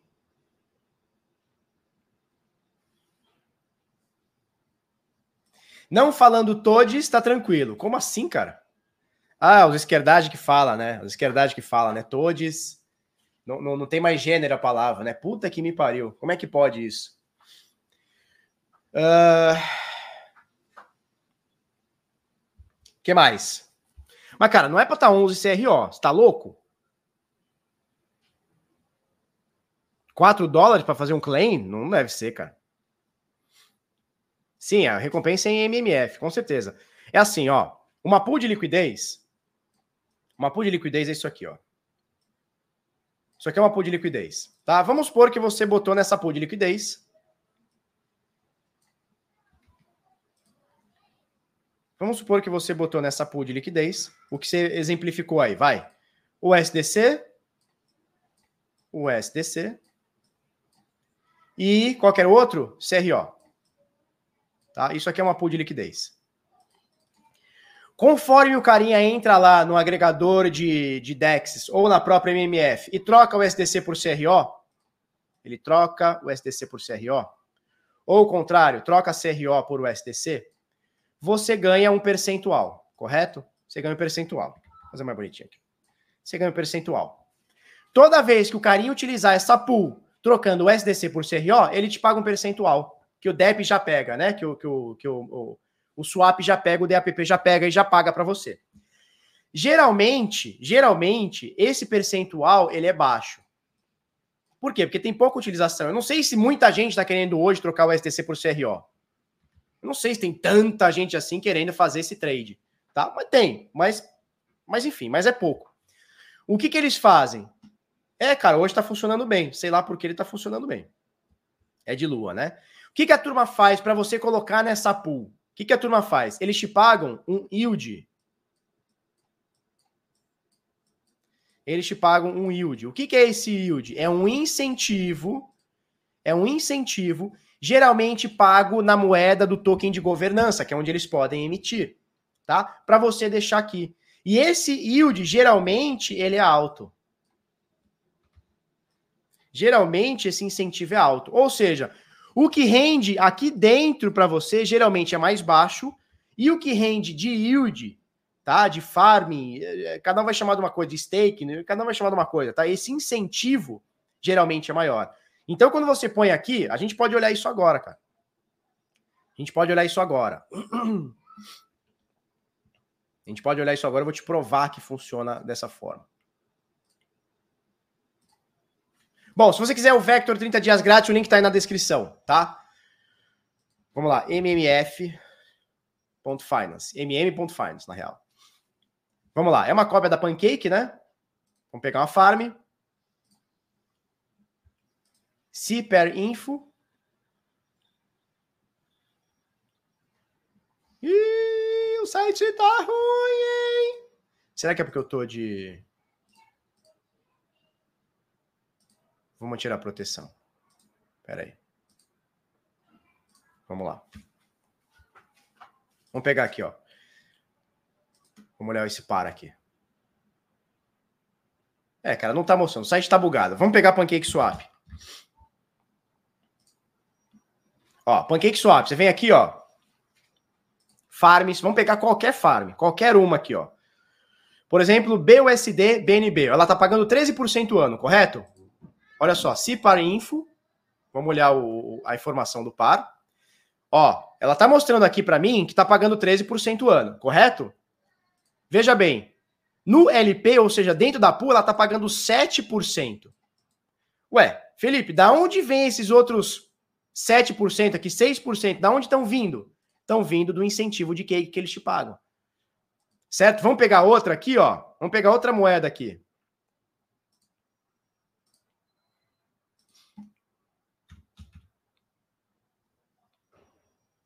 Vamos pegar essa aqui, ó. Vamos pegar uma bem forte aqui, ó. Raka BUSD. 70% por ano. Tá vendo aqui?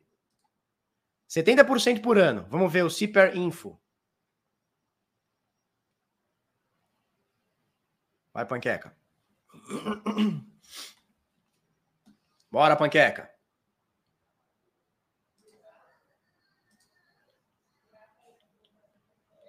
Bora, panqueca. Olha só tá pagando 25% no LP, só que tá marcando aqui que tá pagando 70%. Da onde vem essa diferença? Vem de cake que eles emitem e te dão. Cara, você pode pegar tudo isso aqui, ó. Essa pool aqui pagando 169%. Vamos olhar aqui.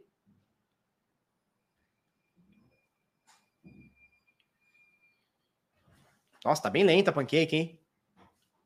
Ó, tá pagando 160%. 68% é no, é, no, é no LP.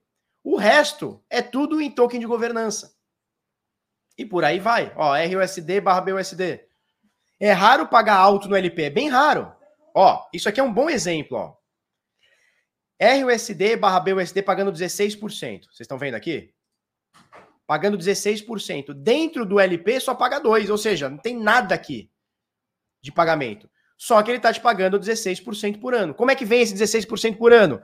Esses 14,3% por ano, 14,1% por ano, ele te dá incentivo. Então, isso aqui é o pool de liquidez que eu te ensinei, que eu te expliquei.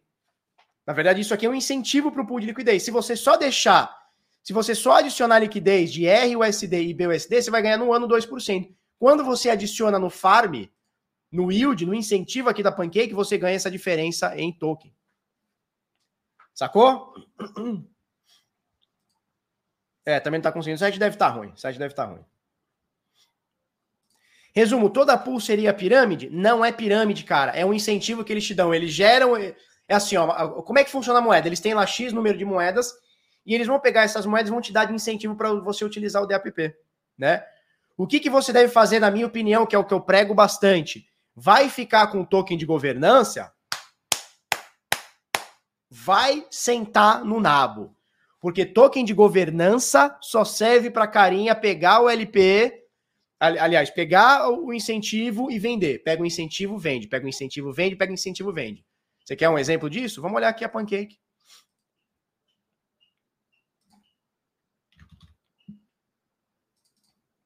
Olha aqui a Pancake.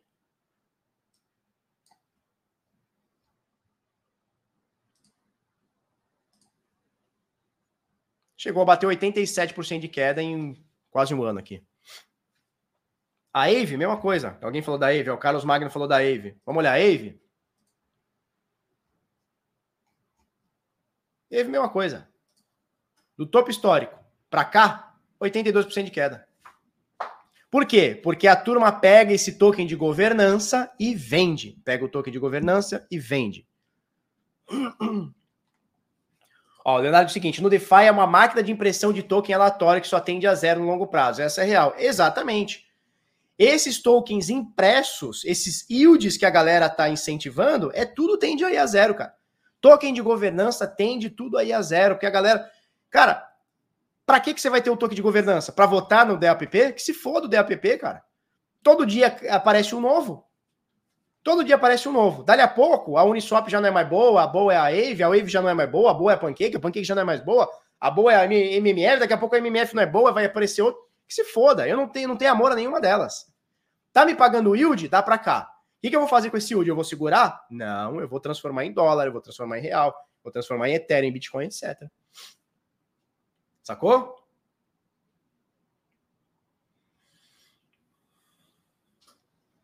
Sacou? Então é isso aqui, cara. Você entendeu isso aqui? Tá bom. Agora, vai fazer o yield? Manda bala. Você já vai fazer o LP aqui. Por que não adicionar no yield? Pega esse dinheiro e vende, cara. Pega esse token de governança e vende, tá tudo certo. DeFi ao zero. É isso aí, cara. Ó, de, se você entender da forma que eu entendo, a coisa vai ficar muito mais fácil para você e para sua carteira. O que, que eu entendo? Olha só. Vamos abrir o DeFi Lama aqui, ó. Vamos olhar as chains aqui. Tá? Então você tem redes Ethereum, Terra, BSC, Avalanche, Solana, Phantom Tron, Polygon, Cronos, Arbitrum, Nier, Waves, pipipi, blá, blá, blá, blá, e vai. E vai. E vai. Cento e cacetada tinha aqui, coisa que eu nem imagino. Se você entender essas redes como serviços, se você entender essas redes como serviços, a tua vida vai mudar muito. O que, que eu quero dizer com isso? Deixa eu pegar meu celular. Turma, eu tenho esse celular aqui que é da Vivo, tá? O, o, o chip é da Vivo. Amanhã me liga a Tim e fala assim: Oi, Felipe, tudo bem? Ó, eu tenho o mesmo plano que você vai ter na Vivo. Eu vou dar para você com 50% de desconto. Sabe o que eu vou fazer? Eu vou pegar o chip da Vivo, mandar um beijo e falar: Tim, pode pôr o chip aqui. Portabilidade do chip. Por quê? Porque eu tô cagando para Vivo ou para TIM. O que, que eu quero? Eu quero ter uma telefonia boa, uma internet boa e o sinal melhor possível. É isso que eu quero. Se vai ser a Vivo, se vai ser a TIM, que se foda, não tem amor a nenhuma delas. A mesma coisa acontece com o Chains na minha visão. Você acha que eu tô ligando se a Avalanche daqui um ano vai estar tá boa ou vai estar tá ruim? Você acha que eu tô ligando se a Tron era ruim ontem vai ser boa hoje? Cagando para isso. Por quê? Porque eu utilizo isso aqui como um serviço. Certo? E os DAPPs que estão aqui dentro, de cada um desses serviços, eu entendo como sites. Eu entendo como sites. Cara, hoje o site bom é o site da UOL. Eu estou utilizando e estou me informando, enfim, indo no bate-papo da UOL. Cara, daqui a um ano ficou ruim, não quero mais usar o, site da UOL. Eu uso da Terra, eu uso do IG, eu uso da Globo, eu uso sei lá o que, cara. Que se foda. Eu não tenho amor ao site do UOL, eu não tenho amor ao site da Globo, eu não tenho amor ao site da, da do IG. Não tenho. Da mesma forma que eu não tenho amor à DAPP. Da mesma forma que eu não tenho amor à rede. Sacou? Se você entender isso, você tá um passo à frente. Então, você acha que eu tô ligando da, o token de governança da Maker? Cara, eu tenho coisa na Aave, eu tenho coisa na Uniswap, é que a Uniswap não paga mais, eu tenho coisa na Balancer. Você acha que eu tô ligando pro token BAL? Você acha que eu tô ligando pro BAL? Você acha que eu tô ligando pro token AVE? Eu tô cagando para esses tokens. Recebi no yield, vira dólar, vira Bitcoin, vira Ether, vira o que for. Mas você acha que eu tô ligando pro Maker? Você acha que eu tô ligando pro CRV, pra Curve? Eu tô cagando para isso. Ó, eu tenho empréstimo também na Venus, tem empréstimo tanto na Venus quanto na Aave. Eu recebo token Venus e, to, e o, o, o, XVS e recebo token Aave. Você acha que eu ligo para esse token? Esse token para mim significa dólar, ele significa cifrão, ó. Toda vez que eu vejo lá na minha conta o Wave, ó, toda vez que esse, esse token cai na minha conta, ó, eu olho para ele dessa forma aqui, ó. Tchim! Tipo, sabe a maquininha de cá? Pim, é isso aqui que eu vejo. Qual que é o token? O XVS da Vênus. Toda vez que eu vejo lá o XVS na minha conta, eu olho para ele e olho isso aqui, ó. É dólar. É real. É bitica. Tô cagando para esse token. Tô cagando para esse token. Se você entender dessa forma que blockchains e DAPP são serviços, e esse serviço você utiliza enquanto for bom para você e você não utiliza quando não for bom. Cara, a tua vida vai melhorar muito. Então, você acha que eu estou preocupado se a Pancake Swap está imprimindo mais dinheiro ou não? Que se foda. Quem for segurar esses tokens deles, que se foda. Eu estou falando aqui para você não segurar. Quer segurar? Vai lá, tua conta e risco. Depois não diz que eu não avisei. Exatamente, nem o criador da Litecoin tinha amor à moeda. Primeiro momento ele foi lá e vendeu, foi tudo. Os carinha da Dogecoin é a mesma coisa. Ah, o nego tá cagando.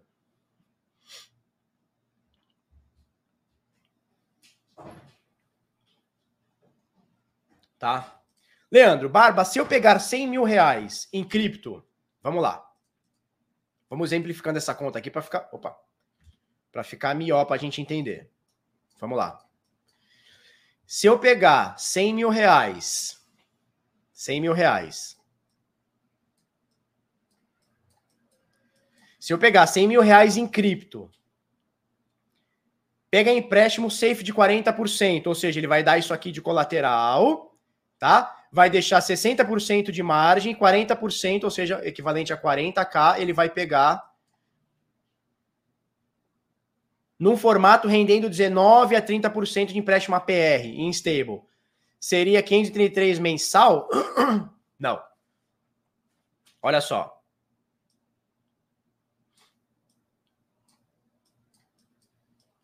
Você botou 60 mil de garantia. 60% você deixou de garantia, 40%, na verdade você deixou o 100 de garantia, né? Mas 60, por, 60 mil é sua margem, 40 mil você pegou de empréstimo. Esses 40 mil, você fazendo de 19 a 30%, é isso? De 19 a 30%. Vai fazer de 19. Vai fazer de 19 a 30% em cima desses 40 mil. Tá? E vai pagar, e vai pagar é, a taxa de financiamento, né? A taxa de juros em cima também desses 40 mil. Então faz a conta aí, turma. Se você pegar 30%, eu acho muito. Vamos botar 19? Quanto que dá 40 mil vezes 19% ano? Quanto que dá isso aí? Se fosse 20%, 4 vezes 2, 8. Vai ser 8, 8, mil, 8 mil dólares, né? Por ano.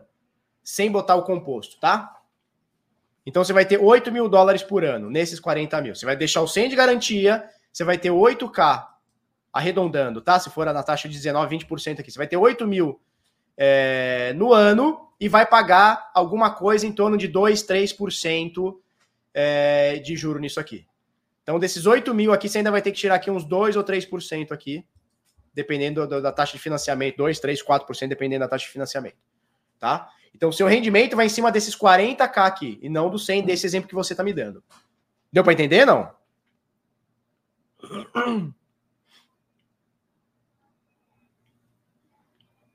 Show? Que rolo, vai dar merda isso daí. Como assim, cara? Por que, que vai dar merda isso aqui? Veja bem, ó, eu, tô construindo uma casa, certo? Eu não quero vender Bitcoin. Sabe o que eu faço? Exatamente isso aqui. Eu vou lá na Ave, deixo o Bitcoin, deixo o Ethereum como garantia. Inclusive, vou fazer isso com o Ethereum daqui a pouco, daqui a pouco, próximos dias. Eu deixo Ethereum como garantia, pego uma margem menor, pago o que eu tenho que pagar e quando for, eu for trabalhando, eu vou repagando isso aqui e recupero o meu dinheiro. Só vende Bitcoin, só vende Ethereum hoje quem não tem amor a cripto. Ah, entendi. 19% de rendimento ano e 3% de juros. Ah, entendi. Entendi. Então, olha só, você vai pagar, você vai pegar 19% no ano, provavelmente você está falando da, da, da, da, da da Anchor, né? Da UST. Você vai ganhar aqui uns 10k por ano se botar no composto. Você vai ganhar uns 10k aqui e pagar 3 de. Não, menos, né? 3, 3 vezes 4, 12. Você vai pagar 1,200 de empréstimo e vai receber 10k mais ou menos. Seu saldo vai ser uns 8 mil aí, dólares. Aí. Saldo total. Faz sentido? Isso. Esse 100 aqui rende uma pequena taxa aqui se for de XVS ou Wave, né? XVS ou Wave o que quase, dependendo de, de como for, quase paga esses 3% aqui de juros. Tá? O que você recebe aqui paga quase metade disso aqui na maioria dos casos. Que lambança que eu fiz aqui, né? Ó, o mouse voltou a falhar. Ei, voltou a falhar. Esse XVS, esse AVE aqui quase paga metade do seu, do seu, do seu rendimento aqui. Não, mas veja, não precisa ter é, é, 19 para sempre. Da mesma forma que esses 3% aqui não é para sempre. Se acabar, se acabar amanhã, ele saca e devolve. Paga o jurinho. Se o rendimento que ele teve foi maior do que o juro que ele pagou, tá safe.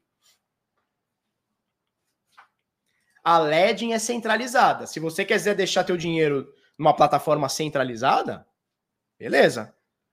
Quando a gente fala deixar o dinheiro numa plataforma centralizada, a gente fala você está pegando o teu dinheiro e dando na mão de um terceiro e tá à mercê do que ele vai fazer. Ó, sim, o juros final fica um e-mail na Ave ou Vênus. Exatamente. Então você vai receber 19% por ano e vai pagar na prática um 1,5%. Então, ó, num juro composto, você vai receber 40 mil no ano. Você vai, desses 40 mil, você vai receber de 8 a 10 mil bruto e vai pagar um e-mail de 4. 4 eh, você vai pagar 400, vai pagar 600 dólares ao todo. Você vai receber 10 pagar 600. É uma boa conta. Cara, é o que o banco faz. Não é isso que o banco faz?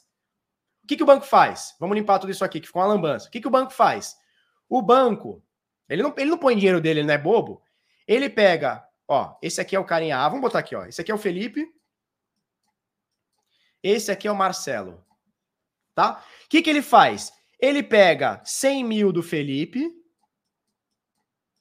pagando para o Felipe nada, poupança, pagando, sei lá, 5% ano. Então ele pega 100 mil do Felipe e paga para o Felipe 5% ano. E o Marcelo, que está querendo pegar 100 mil, ele empresta 100 mil. Opa, parece um 6 aqui. Ele empresta 100 mil para o Marcelo, só que o Marcelo paga 25% por ano. Vou botar aqui em cima. O Marcelo paga 25. Sacou? O Felipe botou 100 mil, recebe 5% por ano. O Marcelo pegou 100 mil e paga 25% por ano. Qual que é a diferença aqui? Onde fica, grosso modo, tá? Porque não é exatamente essa conta. Mas como é, onde fica esses 20%? Para quem que fica esses 20%? Para quem que fica esse spread aqui, turma? De quem que é esse spread aqui?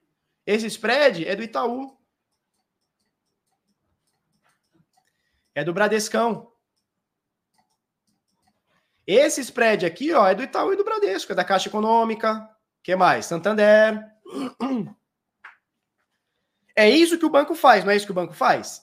Ele pega emprestado do Felipe 100 mil, paga 5% por ano para o Felipe, empresta para o Marcelo e o Marcelo paga 25%. É do banco, o juro é do banco. O que, que a gente está fazendo com o DeFi? Itaú, Bradesco, um beijo para vocês. Vocês são muito bonitos, vocês são muito gostosos. Acho a propaganda de vocês na TV maravilhosa. Mas hoje é não. Hoje, quem está ficando com esse spread é a gente. Através de um DAPP. Através de uma AVE, de uma Vênus, eh, entre outras.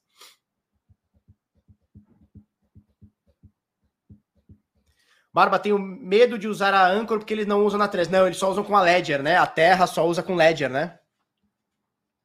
Não é isso que o banco faz? O banco ganha nesse spread. Ele paga 5 para você e empresta 25 por outro. Ele ganha 20 por. Eu tô chutando números, tá? Pode ser menos aqui, mais aqui, não importa. Isso se esse carinha aqui não atrasar, tá? Se esse carinha aqui atrasar, chega em 50% de juros, 40% de juros, sei lá quanto, cara. É isso que o Itaú faz, é isso que o Bradesco faz há mil anos. Por que, que a gente não pode fazer isso hoje numa AVE? Por que, que a gente não pode fazer isso? Ih! Eita, tá fora! O que que tá acontecendo? Ah, eu que, eu que caguei na linguiça aqui. Porra, já me deu, já me gelou aqui, já me já me deu um já me deu um negócio.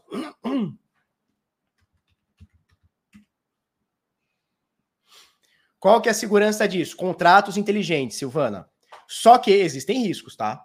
Não vou dizer para você que isso aqui é, é melzinho na chupeta tá? Tem o risco de, do DAPP, tá? Por exemplo, olha só, vamos sair da árvore, vamos para a rede Ethereum, que é a que todo mundo conhece, tá? Vamos pegar aqui na rede Ethereum. Ah, ele, tá, já, ele já pegou minha carteira aqui, mas... Ah, tá. Legal, olha só, se eu quiser emprestar, se eu quiser emprestar o BUSD hoje, que é o que o amigo tava falando lá, né, que ele tá, ia dar 100 mil e pegar 40, ele recebe 2,5% mais 0,65 de AVE, ou seja, um rendimento a mais. Se ele quiser pegar emprestado, paga 3,8% mais um yield de 1,75. Ou seja, para emprestar, eu recebo 2,5%. Para pegar empréstimo, 3,8%. Muito diferente desse 5 barra 25, né? Esse spread gigantesco já foi. Por quê? Porque aqui ele é mais equilibrado. É através de oferta e demanda. Tá? Então vamos supor, cheguei aqui com Ethereum. Tá? Vamos supor que eu tenho 10 Ether. Eu chego aqui, empresto esses 10 Ether, vou receber aqui meio por cento por ano. Tá? Esses 10 Ether vão me abrir margem para eu pegar outra coisa emprestada. Eu posso pegar DAI pagando 3,5% por, por cento. E aí foi que o amigo falou: pô, se eu pegar, se eu pegar e botar numa âncora 19% e pegar e pagar de empréstimo 3, eu tô num puta lucrão? Sim, tá num puta lucrão. Existem riscos? Com certeza. Risco do contrato, risco do DAPP, risco da, da, da stablecoin que você colocou, pegou, risco da PEG, que mais? Risco de governança, tanto da AVE quanto do outro protocolo, que provavelmente você dava, tá, devia estar tá falando da UST. que mais? Risco de oráculo, risco de mercado, risco da porra toda. Você tem risco. Né? Mercado cripto sem risco, não, é nem Bitcoin, que é o mais seguro de todo, nem Bitica. Tudo tem risco. Entendeu os riscos, beleza. Entendeu, tá ciente dos riscos, beleza. Agora, vai fazendo emoção, nem fudendo. Ai, meu Deus, um barbudo lá falou na internet que era para pegar Ethereum, botar aqui, joga BUSD e pega aqui. Não, calma. Tem que entender os riscos.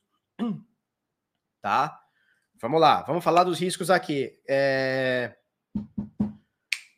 Como é que é o nome? Como é que é o Google Docs? Vou pegar um Google Docs aqui, ó. Google Docs. Em branco. Riscos DeFi. Riscos do DAPP. Riscos. Deixa, deixa eu aumentar essa letra aqui para ficar maior zona. Vai ficar bonita. Legal. Riscos do DeFi.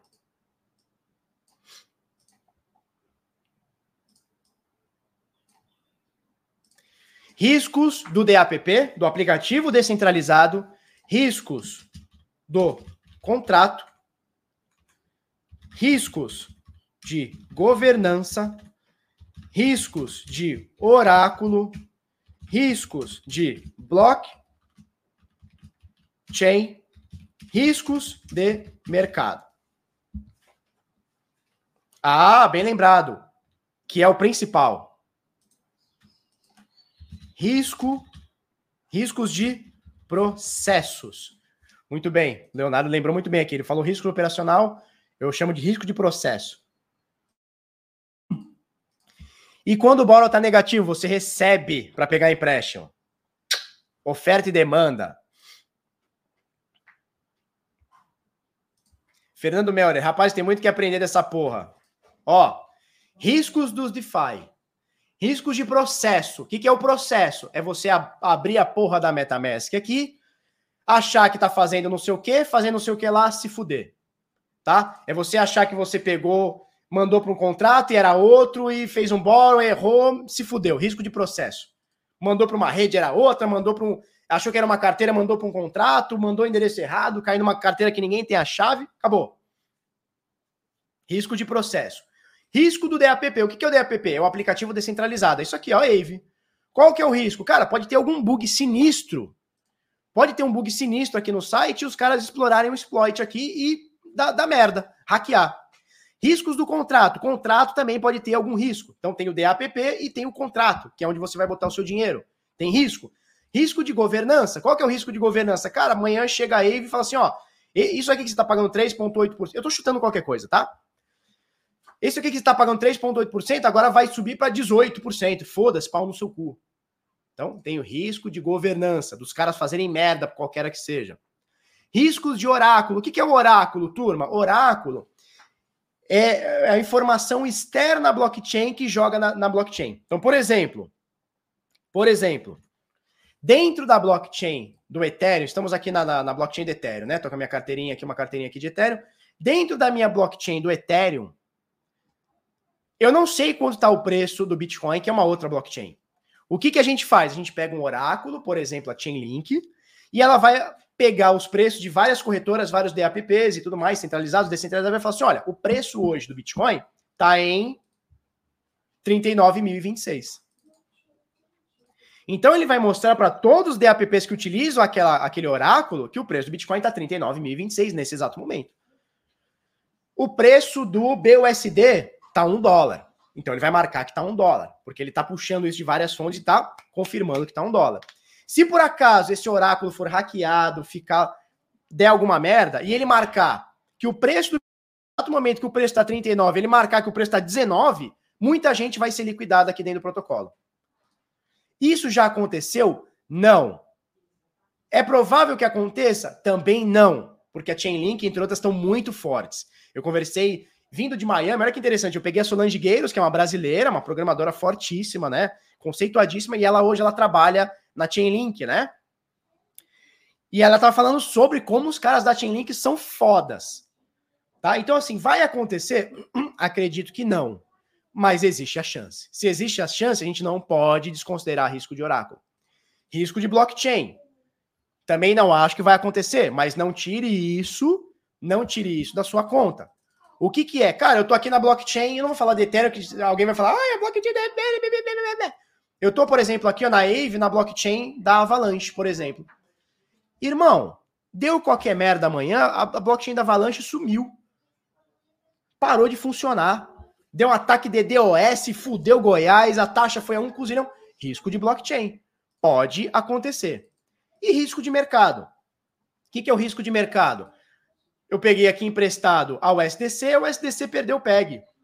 Eu peguei emprestado aqui a, a WBTC e o, e o Bitcoin caiu. Né? O WBTC é um embrulhado de Bitcoin. E o Bitcoin caiu e eu fui liquidado. Então existem esses riscos. Tá? Existe o risco de mercado. Entendeu todos esses riscos? Entendeu tudo isso aqui?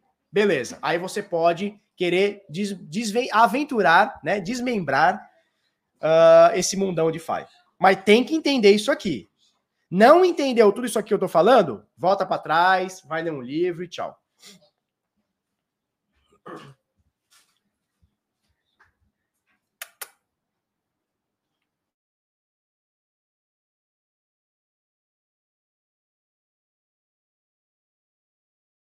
Ó, minha mulher vai me dar um beijo aqui, ó. Ah, dá beijo, gatinhas. Vocês vão pro bilíngue? Tá linda. Escovou o dentinho todo mundo? Todo mundo pegou a lição, tudo? Vai lá. Filha, como é que fala Coca-Cola em espanhol? Como é que fala? Fala aí, Coca-Cola em espanhol. Coca-Cola. Não, cueca-cuela. Cueca-cuela. Beijo para vocês. Tchau, meninas. Eu vou. Fiz outros negócios que colocaram para fazer substituir.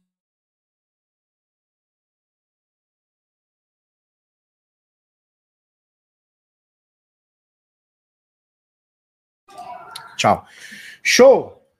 Existe risco de tudo, mas é como o Karnak falou, ó. Agora lista os riscos de pegar empréstimo no Itaú. Quais são os riscos de pegar empréstimo no Itaú, no Bradesco, na Caixa Econômica? Risco de confisco, risco de mercado, risco de insolvência do banco. Os riscos são bem parecidos. Só que a diferença é que o que está no DeFi, ele está na sua carteira, ele está no contrato que ninguém tem a chave privada daquele contrato. Quando eu chego aqui na Aave, se eu chegar hoje aqui na Aave e botar DAI, dólar, Bitcoin, Ethereum aqui na Aave, tá?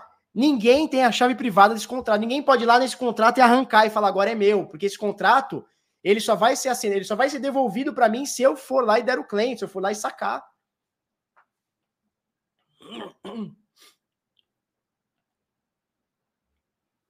Show? De onde isso? Cueca Cuela. Tu não sabia, Maria? Maria Navarro. Cueca Cuela em espanhol. Exato, tem o risco de você não pagar, o risco do juro abusivo. E outra, é, quer, quer saber uma, uma grande diferença entre, entre o DeFi e, o, e um empréstimo no banco, por exemplo? Quer saber a grande diferença? No banco, quando eu faço empréstimo no banco, olha só, vou botar aqui, ó, empréstimo banco. E empréstimo, DeFi, tá? Quando eu faço empréstimo no banco, eu tenho aquele juro mensal, eu tenho juro mensal e eu tenho parcelas. Eu não vou dizer parcela fixa, porque a parcela pode variar. Mas eu vou. Parcelas em dias fixos. Vou botar aqui parcelas fixas, mas não é, não é a parcela fixa, tá? É dia fixo. Ou seja, Todo dia 3 eu tenho que ir lá e honrar. Todo dia 3 eu tenho que ir lá e honrar. Todo dia 3 eu tenho que ir lá e honrar. No caso do empréstimo em DeFi, você não precisa honrar todo dia 3, nem todo dia 4, nem todo dia 10, nem todo mês. Você vai acumulando o juro que você tem que pagar. Então, o que acontece? O que você recebe dentro uh, de, de, uma APY de 19%, como o um amigo deu exemplo, e pagando 1% aqui, por exemplo, tá? Eu estou recebendo 19% por ano, pagando 1%, eu posso deixar acumular o 19, porque o juro composto vai ser muito mais forte, e pagar esse 1% daqui, sei lá, um ano. Sacou? Então, diferentemente do mercado tradicional, que todo mês você tem aquela parcela naquele valor, naquela data para pagar, no DeFi, se eu não conseguir pagar esse mês por qualquer motivo, eu posso pagar o próximo. Sacou? Exatamente. Não, ganhar da agiotagem não tem como. Agora, o DeFi, você pode ser um banco, cara. Você pode ser um agiota, né? Chamei como quiser. Você pode ser um agiota. Tá? Turma, uma hora e 43, eu ainda preciso falar um monte de coisa.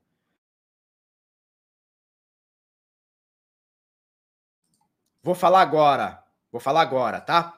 Primeira coisa, vamos voltar aqui, ó. Crypto Select, se você já é membro, entra aqui, todo dia tem informação, tem live, tem tudo mais, debate e tudo mais, tá? Se você ainda não assinou o Crypto Select, olha só, eu mando para você sinais de trade 24 horas por dia. Cadê aqui? Sinais de trade 24 horas por dia. Quer mais sobre DeFi? Olha só, a gente manda aqui para você APIs e tudo mais mastigado sobre como tá o DeFi.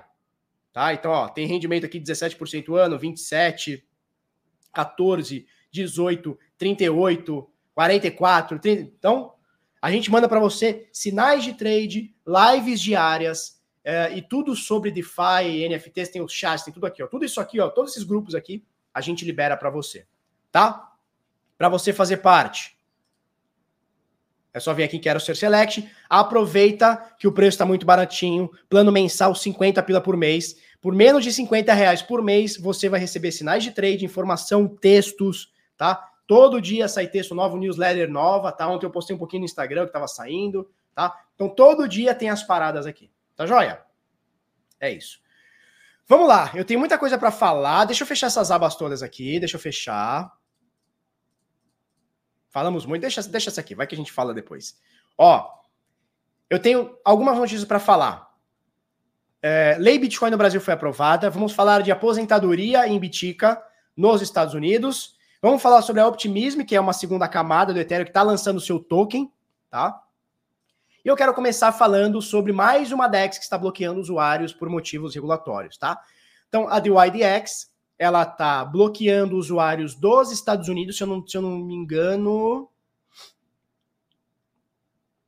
Deixa eu ver se é isso mesmo. Ah, isso aqui, ó. Usuários dos Estados Unidos. Então, a DYDX, que é uma das principais DEX, não a maior DEX de trade, tá? DYDX.exchange. Ela está bloqueando. Trade ela está bloqueando pessoas que entrem é, através dos Estados Unidos. Ela está bloqueando isso aqui. Tá? Então, se você mora nos Estados Unidos, ou tem um IP dos Estados Unidos, ou é americano, sei lá, eles não vão deixar você fazer os seus trades aqui. Não vou deixar vocês fazer os seus trades. E aí que chega aqui naquela coisa do, mano, peraí. Que porra é essa de exchange descentralizada que na verdade é centralizada? Existe um, um organismo central, né? Ela vem de cima para baixo dizendo o que pode e o que não pode. A gente falou ontem sobre a Uniswap, que o ano passado desistou alguns tokens, não é do contrato, é do dashboard. Agora está impedindo não sei o que, nem lembro o que a gente falou ontem, mas eles estavam impedindo não sei o que lá. Hoje, a, a, a DYDX está tá impedindo que americanos uh, fiquem uh, possam usar a corretora. Então, peraí. É descentralizado, pero não mútuo, né? Descentralizado, mas quem manda sou eu. Por quê? Porque por trás dessas descentralizadas existem organismos centralizados. Tá? Então existem empresas, existem startups que estão por trás disso aqui, que obviamente ganham por isso, e tá tudo bem. Né? Não é que o negócio é descentralizado que ninguém pode ter lucro. Não, pelo contrário, quem criou isso aqui tem que ter lucro, ponto, acabou.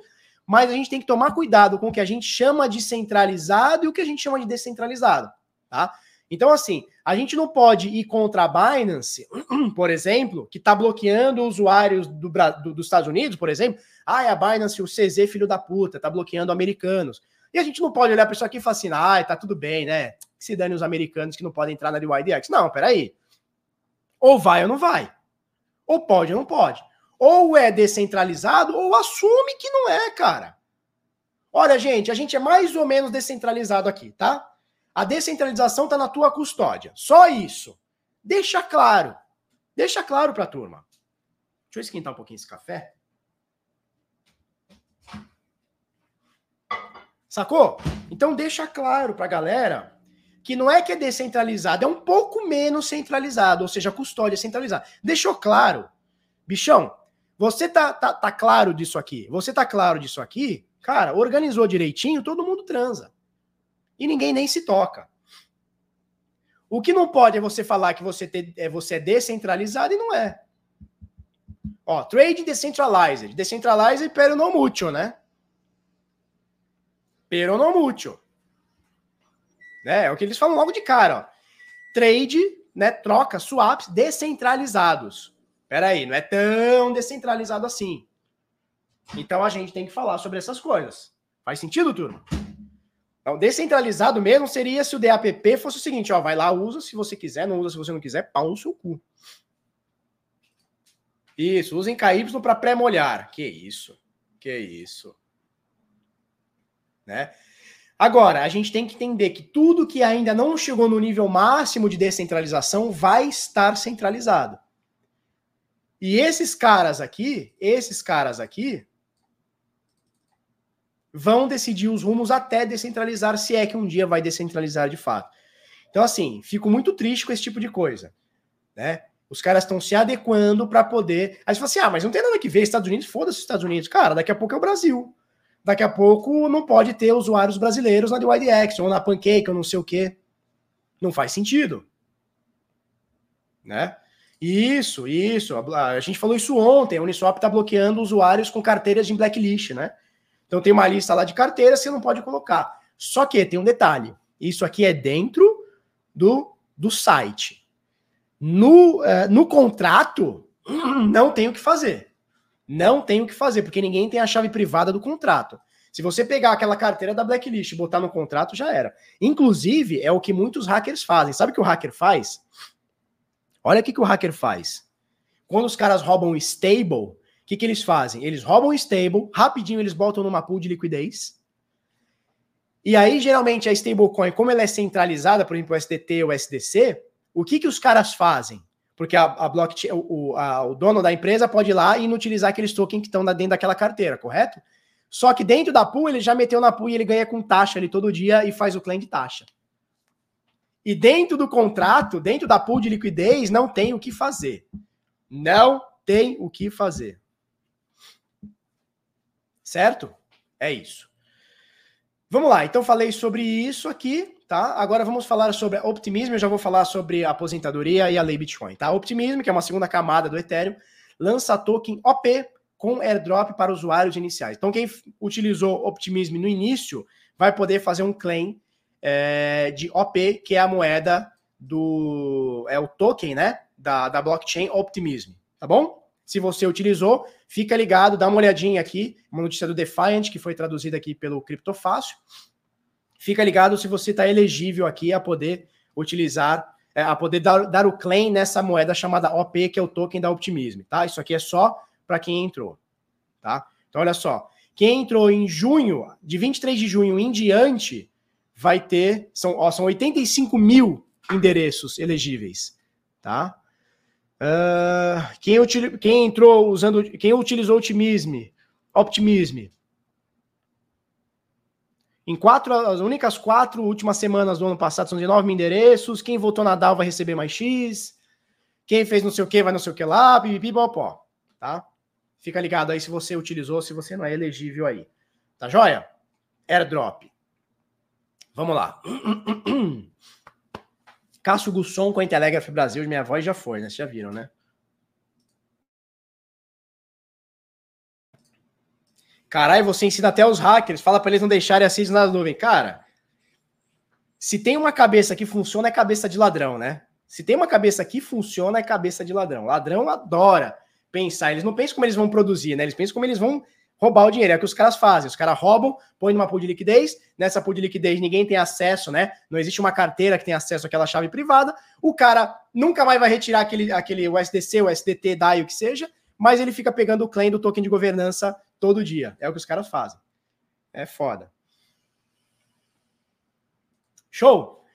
Cássio Gusson com a Intelegraph Brasil em dia histórico plenário do Senado aprova lei Bitcoin para o Brasil, tá?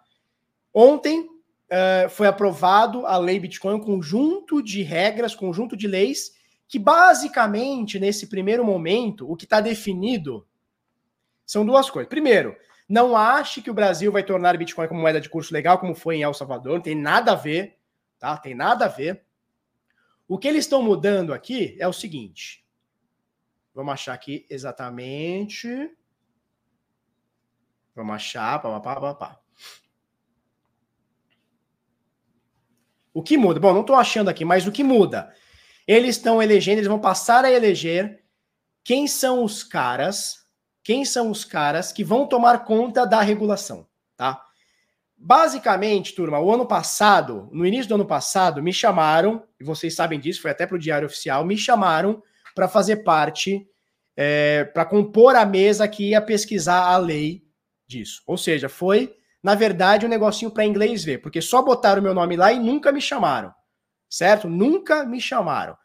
A gente vê o que? Quem está é, sediando isso aqui são as grandes corretoras, a AB Cripto e essa porra toda. As grandes corretoras que estão formando isso daqui junto com o lobby lá uh, no Senado, tá? Deixa eu ver se eu acho exatamente a. Ó, eles vão inclusive colocar novas penalidades do artigo 171, né? Então, é, eu estava lendo aqui que vai ter pena de 1 a 4 anos. Vamos achar aqui. Para quem praticar crime financeiro, para quem praticar crime financeiro com criptomoedas, ou seja, o carinha que for meter aqui, vamos ver se a gente acha aqui, cara. Depois vocês procurem aqui, tá? Ó. Vamos achar, vamos achar, vamos achar. Ó, aqui achei. Uma das principais pautas aprovadas no PL é sobre qual ente federal será responsável por editar normas para os criptoativos do Brasil. E pelo que indicam os PLs, essa, essa tarefa será determinada pelo Poder Executivo, que pode tanto criar um novo regulador, como pode delegar essa função para a Comissão de Valores Imobiliários, CVM ou Banco Central do Brasil, BC. Fudeu, né? O PL também acrescenta ao Código Penal a tipificação de, aspas, fraude em prestação de serviços de, ativo, de ativos virtuais, fecha aspas com punição de 4 a 8 anos de reclusão e multa, e acrescenta na lei de crimes financeiros a prestação de serviços de ativos virtuais sem prévia autorização, que nesse caso prevê uma pena de reclusão de 1 a 4 anos e multa pelo crime. Ou seja, carinha foi querer fazer pirâmide, que foi querer fazer não sei o quê, oferecer pipipi, popopó, pode pegar de 4 a 8, 4 a 8 anos de reclusão, tá? Outro ponto destacado no PL é o incentivo para mineradores iniciarem a operação no Brasil, já que haverá uma isenção completa de impostos para importação de ASIC no país. Isso aqui é interessante. Mas com o dólar a 5 e com a energia cada vez mais cara, não sei se vai ter tanta gente assim que vai querer minerar no Brasil, né? Alguém liga para o Rodrigo Marques, é isso aí. Alguém liga para o Rodrigo Marques. Acho que o Renan Calheiros deveria participar. Bom, basicamente é isso que muda. Eles estão tipificando aqui é, crime né? Não fica especificado aqui é, pirâmide financeira, mas alguma coisa dentro desse universo de pirâmide, fraude financeira, e que eles vão eleger, o Poder Executivo vai ou criar um novo regulador, ou vai eleger a Comissão de Valores Imobiliários ou o Banco Central. E eu não sei o que é pior. Se criar uma nova, uma, um novo regulador, se é eleger a, a CVM ou o Banco Central para fazer isso. Não sei o que é pior. No final das contas, venceram as corretoras que fizeram o seu lobby eles estão pensando só no lucro deles e nada no seu, tá? É isso. É, exato. O problema é o custo de energia. O problema é o custo energético. Aquela coisa da cripto não ter interferência do governo e banco já é. Cara, Bitcoin continua sem interferência, o Ether continua sem interferência do banco. O que vai ter é o conjunto de regras. Mas a blockchain continua lá, cara. Se amanhã o Renan Calheiros quiser fazer uma lei que agora o bloco do Bitcoin não é mais 10 minutos, é 15, pau no cu dele. Porque ninguém vai seguir. Porque isso sim é de fato descentralizado. Tá?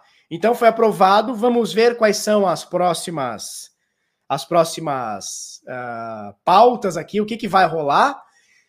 Não tem nada de bom nessa regulamentação aqui. Não tem nada de bom nisso aqui. Eles estão elegendo quem vai tomar conta do seu dinheiro. Ou vai ser um novo regulador, ou vai ser CVM ou Banco Central. acredito que vai ser CVM. E eu vou te dizer que eu acho que é o menos pior. Criar um órgão regulador só para cripto me dá um pouco de medo, sabia? Me dá um pouco de medo. Banco Central é emissor de moeda. Emissor de moeda tem interesse na causa. Não curto. Então, menos pior aí seria a CVM. Mas isso aqui ainda vai rolar muita pedra, turma. Isso aqui vai rolar muita pedra ainda. Tá?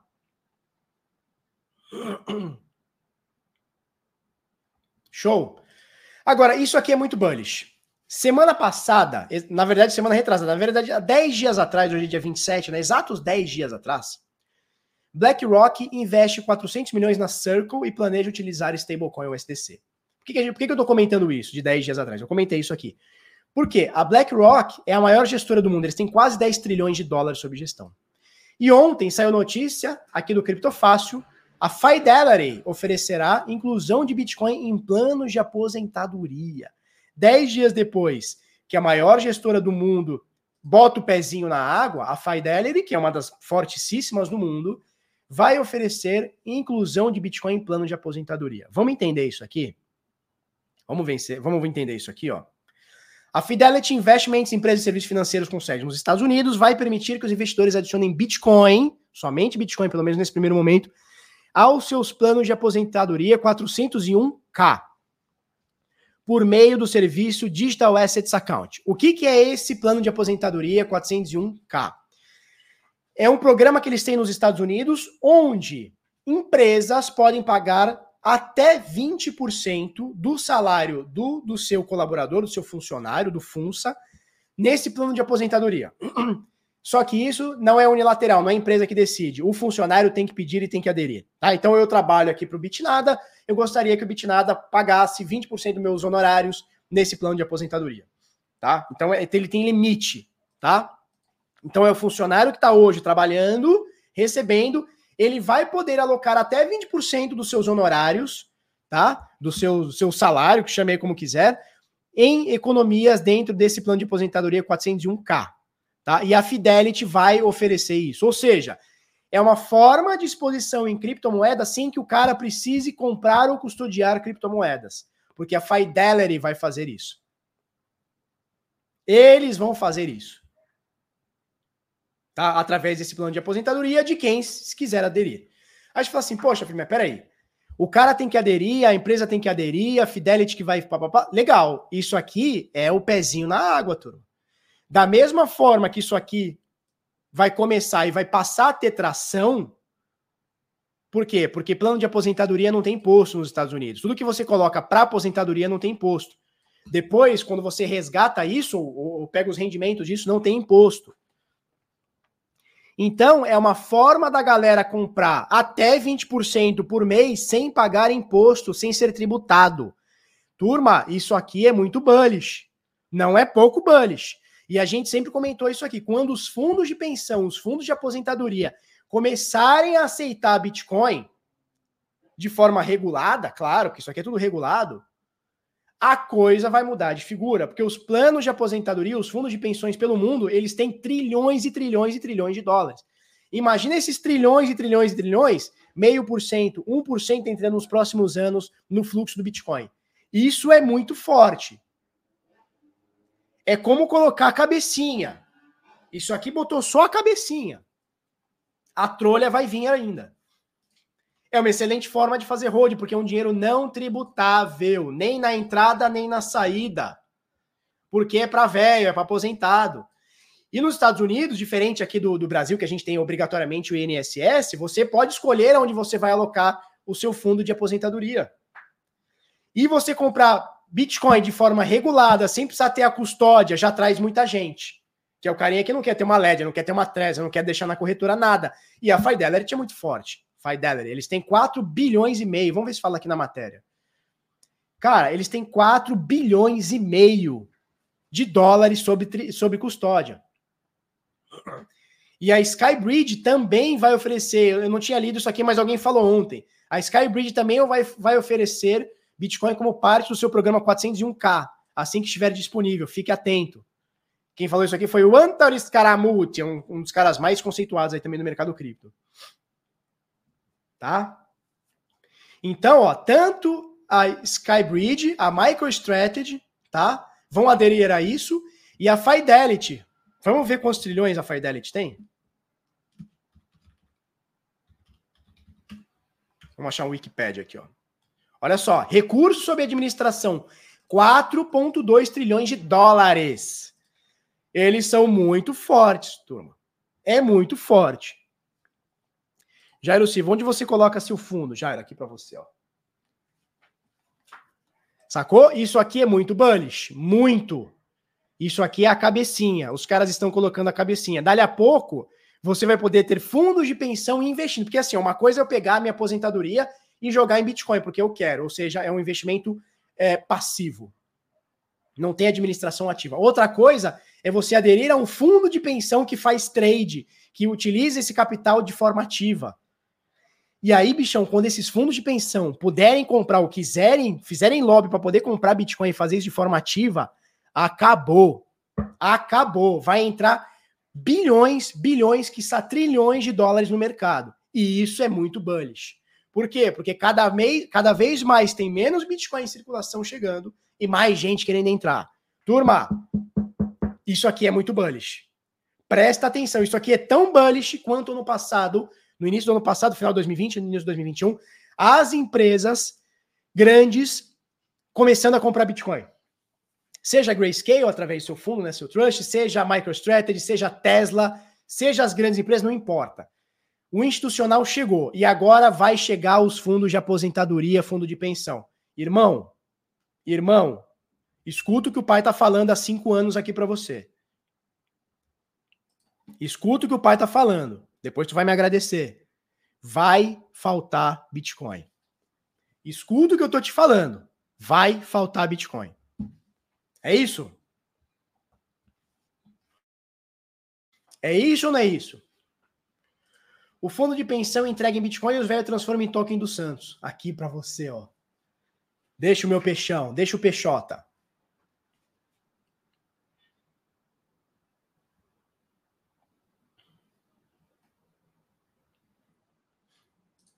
Eu gerencio o fundo Felipe, não te mete. Que isso, Luciano Rangel? É isso ou não é isso, Henrique? Henriqueta, é isso ou não é isso? Já falamos da MMF hoje, pô. Já falamos já. Itaú vem com força no bagulho, não é à toa que eles são sócios da LIC, tá? Vou falar uma coisa para você. Vou falar uma coisa para você, que eles não divulgam, não é do escopo dele divulgar. Mas quem está comprando Bitcoin na LIC e não quer ter uma carteira, quer deixar na própria corretora, como é bem comum, tá? No mercado cripto isso acontecer, a cada vez mais eu vejo que as pessoas estão tirando, cada vez mais eu vejo que as pessoas querem ser responsáveis e tomar conta do seu próprio dinheiro, mas quando você compra e, e põe Bitcoin na LIC, a custódia é Itaú, a garantia é Itaú. Fica ligado nisso. O Itaú tá vindo forte, mercado cripto. Ó, a gente já vem anunciando isso desde o ano passado. O Itaú tá vindo forte. Você acha que o Bradesco vai ficar para trás? Não vai, não, que eu já estou sabendo.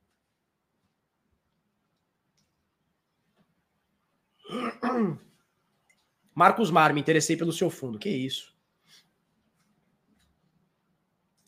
A NASA tem que estudar a mente do Barba. Que isso, jovem? Trense Polo. Barba, você acha que o projeto da Vitinha tem fundamento a longo prazo? Que se foda. Tanto faz. Tanto faz, se tem ou se não tem. Eu vou utilizar como serviço se for útil. Se não for útil, eu não utilizo. Tá tudo bem. Vaza Jato. Francês, já que tu tá aí, quando que a gente pega a whitelist da, das carteiras do Crypto Select? É hoje? Quando que vai lançar?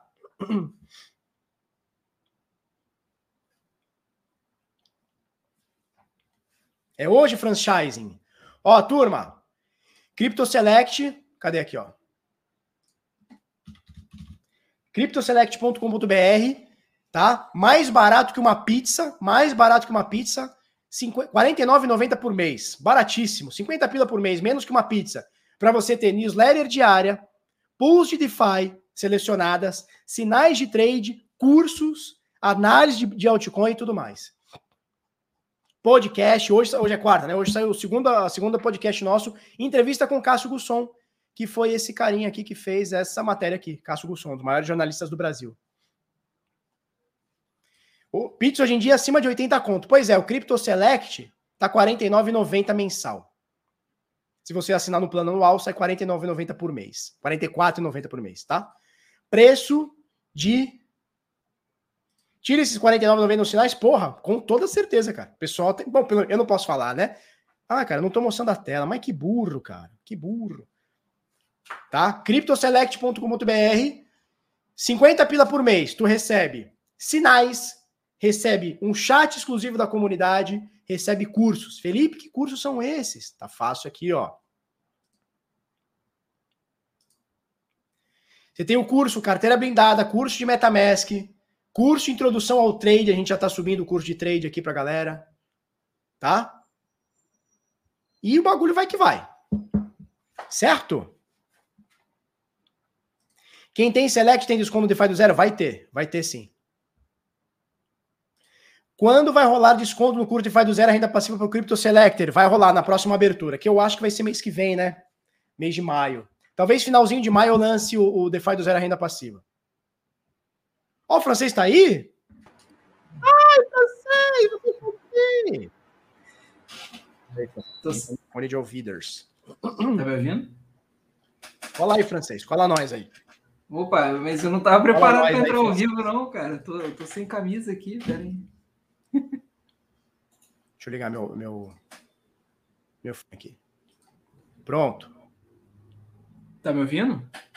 Tô te ouvindo, francês, só não tô te vendo. Por que, que você não tá se mostrando? Porque eu tô sem camisa, pô. Não tava preparado para entrar. Ninguém liga para isso. Não, pode, pode, pode não. botar a camisa aí ou vai sem camisa mesmo. Liga a câmera aí. Vou botar a camisa, peraí. Então bota a camisa. Mostra o físico, né? Mostra o, chassi, pô. Chassi de, chassi de grilo, né? Chassi de grilo, né? Antes fosse chassi de grilo, né, francês? A gente que é gordinho. Turma, mete o like aí, que eu meti o francês aqui na live aqui, ó. Mete o like aí. Carlac, tá aí? Se quiser entrar aí, entra aí com nós também. e aí, francês? Deixa eu tirar Belezinha? esse banner do cara aqui. aqui. Belezinha, e você? Bom dia. Show de bola, bom dia. Então, eu comentei ali, é. eu acho que passou rápido demais, mas vai ser hoje meio-dia. Ah, hoje meio-dia. Como é que vai funcionar? Crypto Selectors. Atenção, francês, 812 pessoas conosco aqui. Isso. É, Como é que vai, vai funcionar? É. Vai ser é, alguns comandos naquele bot que o, que o próprio usuário já usou para acessar, entendeu? Tá, é, então mas vai ter um tutorial explicadinho pelo Marcelo. Ontem o Marcelo estava gravando aí. Daqui a pouco, meio-dia, já vai estar liberado lá na, na plataforma da Alno. Tá. Então vamos lá. O carinha vai usar esse mesmo bot, o Crypto Select Bot, é isso? Uhum. Uhum. Já tiver com start, o que, que ele vai ter que fazer aqui? Você vai ensinar ao vivo? Então não, vai. só meio-dia? É só meio-dia. O meu e-mail está cadastrado aqui? Não, meu, meu não ID está tá cadastrado. Por isso que não vai funcionar para você. Então não vai funcionar. Tá. Mas que código que o cara vai digitar aqui após o meio-dia? Então, vai, vão ser dois comandinhos. Tem um comando que é o tá. ver carteira. Isso aqui, ver, aí, é barra ver carteira? Não. Isso, mas você não vai. Não, não, não é barra, não, só ver carteira. Ver, ver espaço, carteira tudo junto. Ver, não, não. Ver, ver espaço carteira. Ver carteira. Isso. Deixa eu ver se eu. Então você vai digitar isso aqui no bot. Ver carteira e vai dar enter. Isso.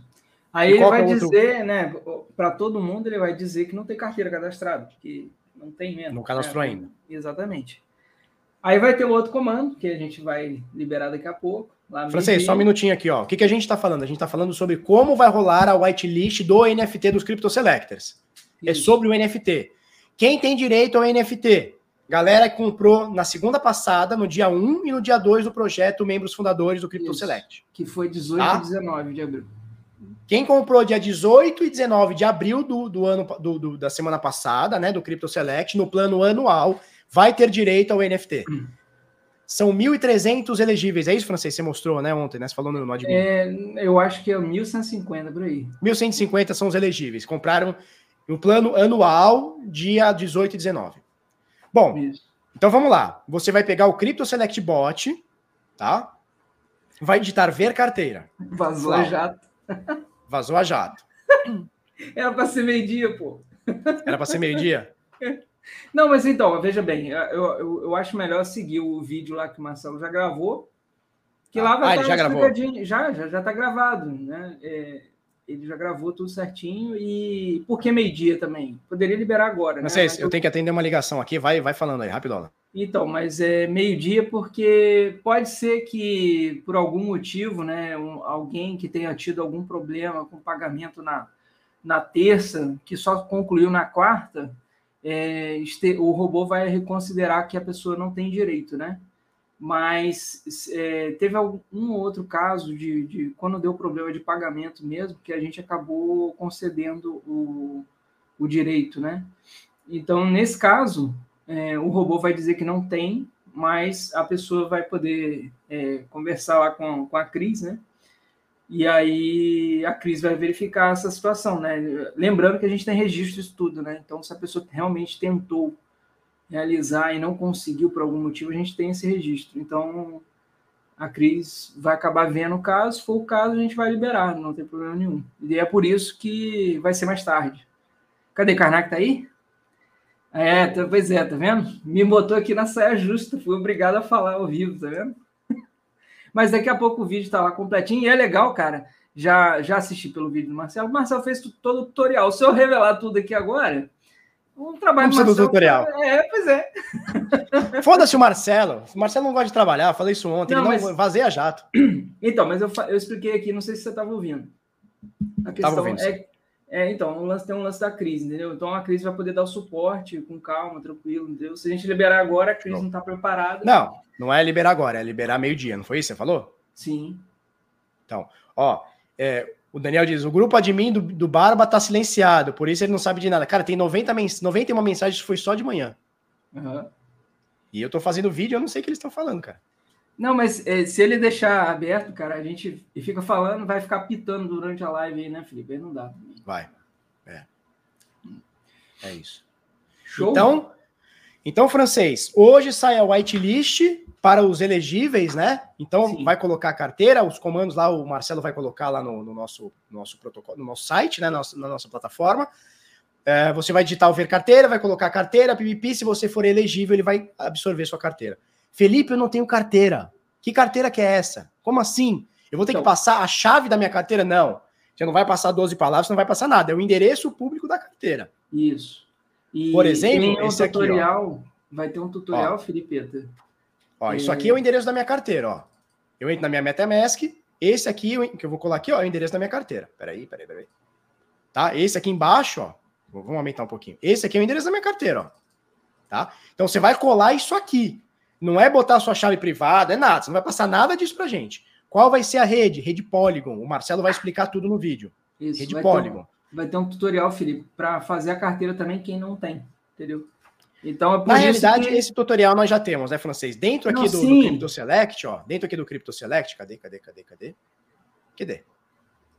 Dentro do Crypto Select tem o nosso curso de MetaMask.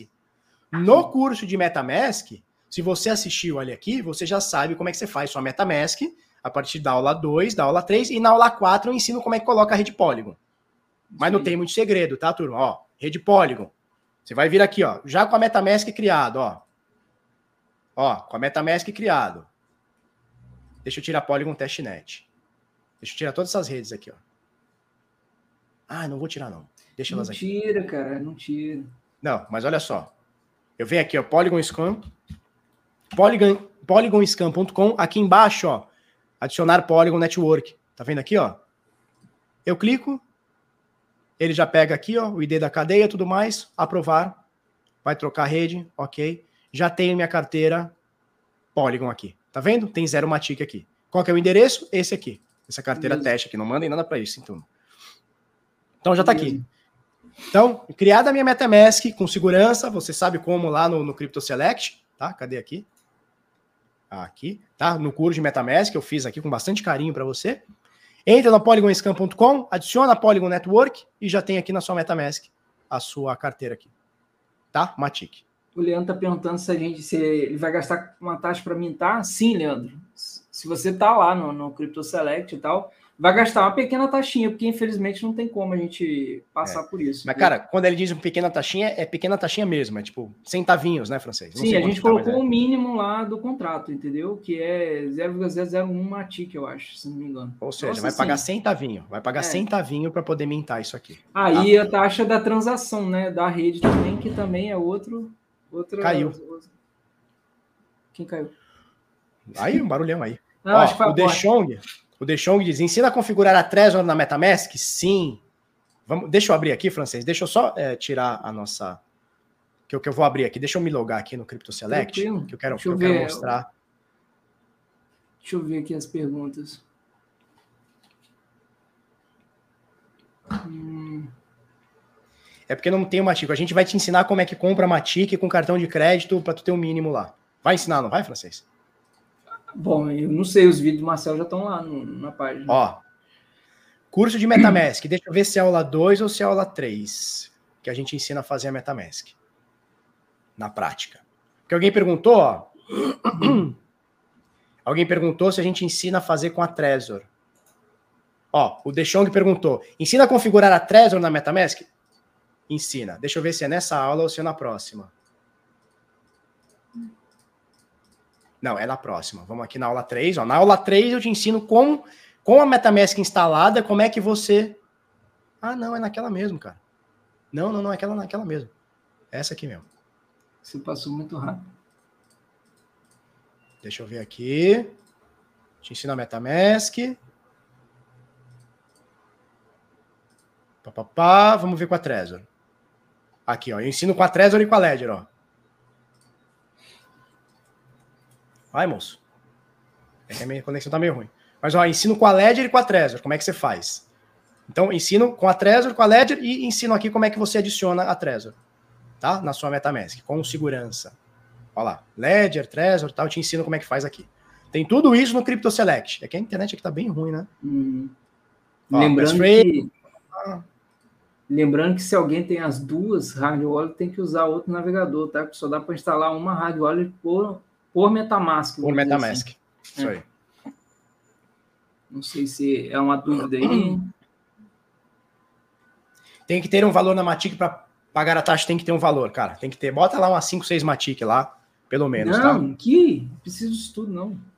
Não? Umas duas Matic, tá bom? É, o, o Karnak estava falando que a Matic na rede Polygon, né, na- rede oficial mesmo, tem, tem lá um, um faucet Um lá faucet. que dá 0,0 0,5, eu acho. Qual que é o faucet, o Karnak? eu- Tá fácil aí, não? Se tiver fácil aí, Karnak.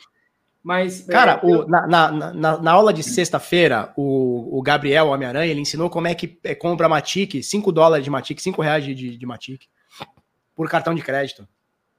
A taxa é Pois é. baratinha. Compra duas Matic, cara. Como é que é esse faucet aí, Karnak?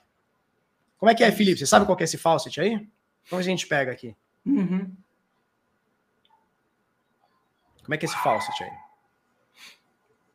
Então, aí eu, com Faucet eu acho que já vai ser possível. Se pá, É, é possível. vamos, vamos ver aqui. Quantos Matic? É mínimo, Alice. Um, dois Matic aí, um dólar aí já resolve. Tá? Ó, o Felipe tá falando que vai mandar no Telegram. Vamos ver se a gente pega rápido aqui. É fácil esse, esse falsete ou é demoradão? Eu acho que é rapidinho. É. Deve ser Manda aí, Felipe. só, só um, um- clicar nos três scan. Aqui, ó. Matic Aqui, ó. supply. Isso. Mais ligeiro. Nossa, meteram um KY aqui, ó. ó. Olha o que rola nos grupos ADM. ADM. Vocês acham que nos grupos ADM, vocês acham que nos ru- grupo ADM rola conversa séria? Não, é só cair, é só coisa nada a ver. Ó, som humano. Clique em imagem de motocicleta. Motocicleta, motocicleta.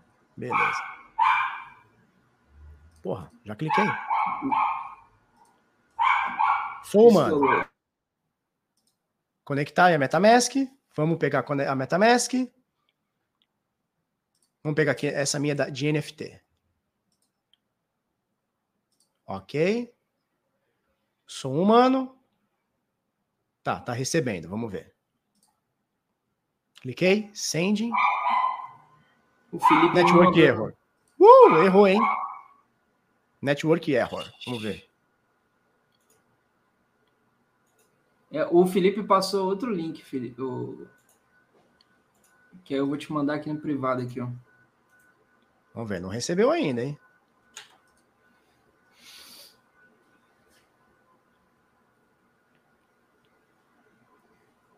Para o Faucet funcionar, tem que ligar para MC Melody. Ah! Calma, jovem. Ó, ele tá marcando minha carteira aqui e não tá mandando. Por que, que não tá mandando? Dinheiro de graça é complicado, né? Dinheiro de graça e o cara tá reclamando, né? ônibus. Vamos criar, clicar nas imagens com ônibus. Clica no ônibus. Ônibus. Ônibus, ônibus. Não, isso aqui é um caminhão, né? Connect.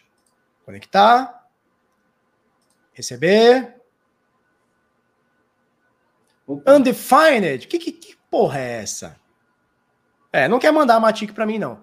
Ah, porque eu não tô conectado? Por que que eu não tô conectado?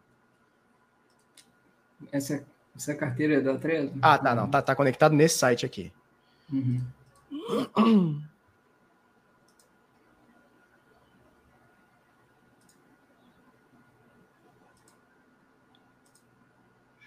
É, não mandou pra nenhuma carteira minha, não, hein? Ah, esse aqui tá conectado, ó. Vamos lá, resave. É, ele não quer me mandar. Você falou que tem outro endereço? Onde tá esse outro Tem, endereço? te mandei no privado aqui do, Aqui, do, do SteamYard. Ah, ele também mandou. Esse aqui? Mac News? É esse mesmo, é esse aí. Ó, o Eduardo também falou que já tentou, nunca, nunca rolou. Vamos lá. Que coisa chata. Aí você vai mandar 001 só. Ah, então peraí, eu vou, vou pegar minha carteira. Send 0.001 Matic to my é, address. mas aí 001 já não vai dar, entendeu? É, vai ter que fazer vários falsetezinhos, né? É, então, mas eu não sei quantos que pode, né? Cadê? Não sei se tem um limite, entendeu, Felipe? Porque às vezes tem um limite. Peraí que minha, minha esposa tá ligando, é urgente. Peraí, então, rapidão. Uhum. Ó, chegou aqui, ó, 0.005, ó, rapidão. Aí eu já. Não, mas, ih, mas é 3-0, hein? Tá vendo? Então, pessoal, é, eu não sei, o Felipe tá aí? Se puder, responde aí, por favor. Você pode ficar pedindo várias vezes ou, ou se é só uma vez? Como é que é isso aí?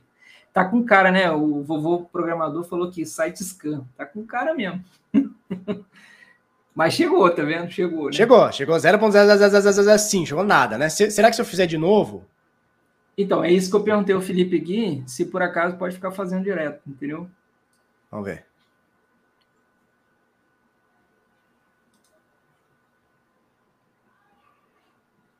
Acho Vamos que ver. duas ou três vezes ele respondeu aqui, ó. Acho que duas ou três vezes.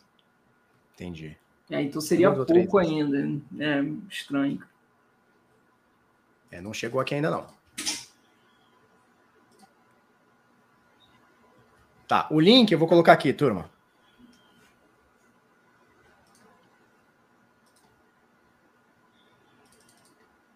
Vou colocar o link aqui para turma. Vai receber umas matic de graça aqui.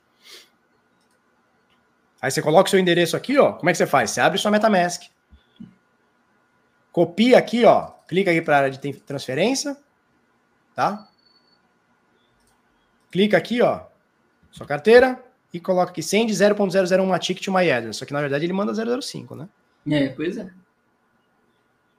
Tá? Bem menos, metade. Mandou metade, metade que ele disse. Mandou metadinha. Ó, o Vinícius está falando que o primeiro faucet funcionou. Então, o, o, primeiro. Esse aqui é o segundo faucet, que eu vou mandar aqui agora. Ô, oh, caceta.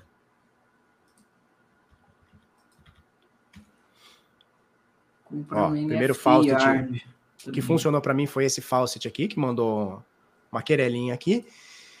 Uh, e o primeiro que foi que a gente olhou, qual que era? Esse aqui, ó, matic.supply. Não funcionou para mim. Vamos lá, deixa eu colocar aqui novamente.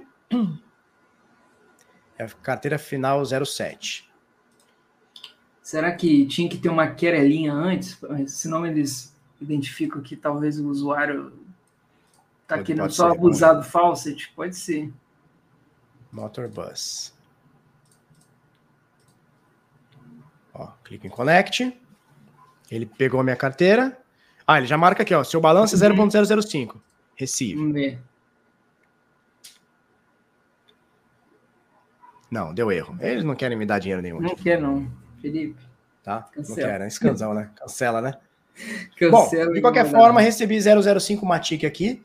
É, o canal que compra no NFT Yard. Olha só, isso. isso aqui foi o que o, o, o Gabi ensinou. NFT Yard. Ponto .io, você compra com cartão de crédito. Você pode comprar tipo 10 reais, 5 reais, sei lá quanto. Né? Eu não sei como é que faz aqui, eu já estou conectado.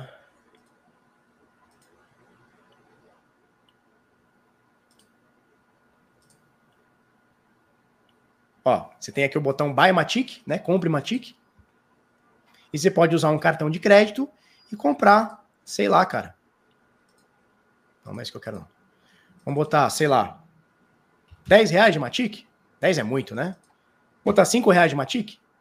Ah, não, é tem que ser pelo menos 6 dólares. Hum. Vixe, então vai... Não, pode ser 7 reais, ó. Pode ser 6,66. Ele quer 6,6. Então 6,6 é um dólar, né? Um dólar e meio que ele quer. Isso. Você pode comprar aqui três Matic aqui já vai ter.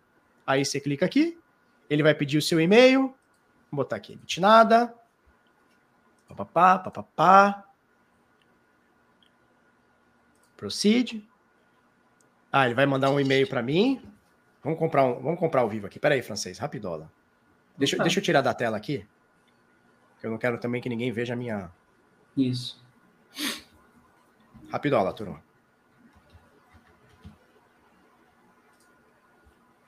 Ah, ele tá pedindo meu endereço, ó. Deixa eu botar aqui agora. Eu botei o código lá, ele tá pedindo meu endereço. Vamos copiar esse código aqui. Colar. Confirmar e proceder. É, Brasil. O cartão. Agora ele tá pedindo meu cartão. Me dá dois palitos. É, tira da tela aí, Felipe. Vou tirar da tela aqui, dois palitos. Hum. Deixa eu ver se eu tenho fundo também, né? Que tem isso aí também, né, Francisco? É o cara que falou que esse é o método mais simples. Então, tem outros métodos também, né? Por exemplo, se alguém tiver é, conta na Binance, por exemplo, já tem Matic lá, é só sacar lá pela rede da Matic, também vai receber. Só que eu acho que tem um mínimo de retirada, se não me engano. É, outras pessoas falou que ó, dá para comprar na rede BSC, cadê? Foi aqui o, o vovô programador? Isso, ele falou, ó, dá para comprar na rede BSC e fazer bridge. Para quem está acostumado a fazer bridge, é uma alternativa interessante, tá? Agora, se você nunca fez, cara, não recomendo fazer isso da primeira vez, não, porque é um pouquinho complicado, um pouquinho chatinho. E eu tava vendo alguns usuários aí reclamando justamente de não entender essa questão de bridge, que vai sumir de um lado, vai, vai cair do outro, enfim. Tem a questão também, aqui. gente, da, do slippage, tá? Fica, presta bem atenção quando for usar compra no DeFi lá na questão da, da, da, variação e quanto que vai sair, né? Depois que você apertar no botão, quanto que vai chegar do, é, de retorno. Né, Felipe? Isso aí é, É importantíssimo. porque- Deixa eu mostrar minha tela aqui, ó.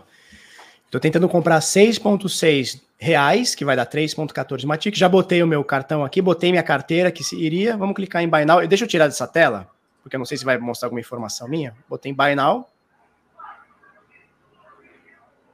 Ih, não aceitou não, francês. Ó, Veria. ó, tá dizendo que Erro tá com problema técnico aqui, hein? Ou seja, Roubou- não tem Roubou seu cartão, daqui a pouco vem lá mil conto no cartão. Roubou meu pronto. cartão. Ah, é porque isso aqui é que eu tô usando um cartão de débito. Isso aqui é débito. Ih, caralho. Ixi. Bom, mas o, o esquema é esse, né, Felipe? É, basicamente. É, o esquema é esse. Deixa eu ver se eu tenho um saldo nesse outro cartão aqui, porque eu, eu só gosto de usar pré-pago em. Deixa eu ver se no cartão da Alter eu tenho 6 pila, peraí. Não, não, 6,6 reais eu tô pagando. 6,6 reais, tá? Em 3 Matic. E- eu- Eles estão falando que, na verdade, não estava em real, não, estava em USD. Eu não reparei. Não, tava real. Estava real? Deixa eu tentar pagar com esse outro cartão de crédito, porque esse aqui é débito, né? Esse aqui é débito. Uhum, beleza. uhum. É... Tá, beleza. Eu não quero ver isso aqui. Exite. Vamos novamente aqui. Deixa eu só tirar o tela, porque eu não sei se ele vai recuperar meus dados. Então. Vai, Matic. Não, cara. É. Ó, turma.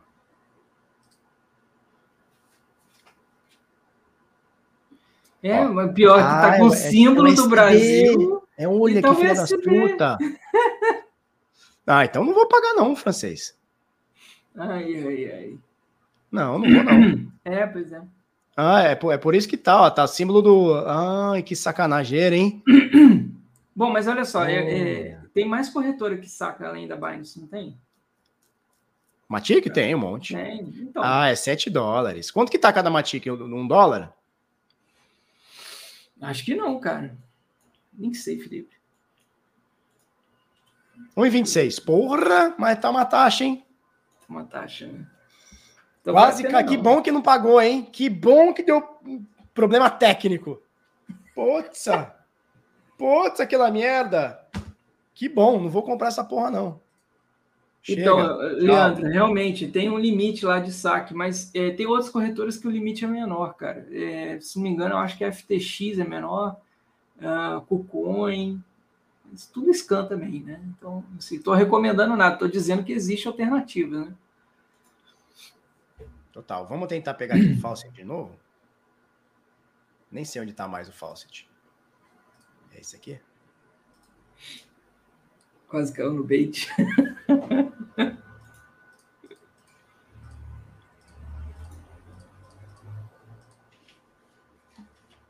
Vai, moço, manda. É, ele não tá. Não, ali, ó. Tá dizendo Ah, que, que- você já tem o suficiente para fazer uma Ah. transação. Ah, que sacanageira. Então, peraí, vamos pegar outra carteira que não, Não, tem é, nada. vê quanto que tem. Às vezes é... Ah, chegou. caiu, caiu mais um falso. Deve ter caído mais um Faucet daquele Aham. 005, né? Então, peraí, vamos, vamos tentar. Peraí.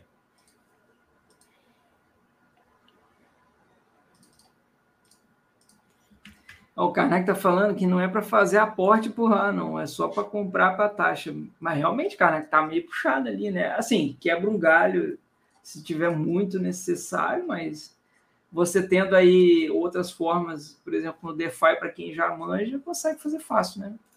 Mais barato também, né? É, o importante é ter opção também, né?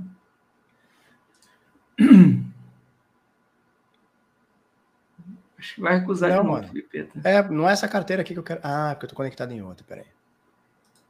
Pô, mas para que, que ele te dá o campo de conectar, então? De, de, de, de botar ali a carteira? Vai saber.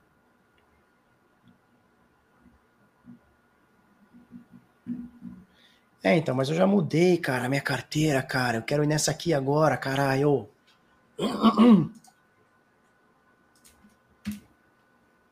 Já sei, peraí.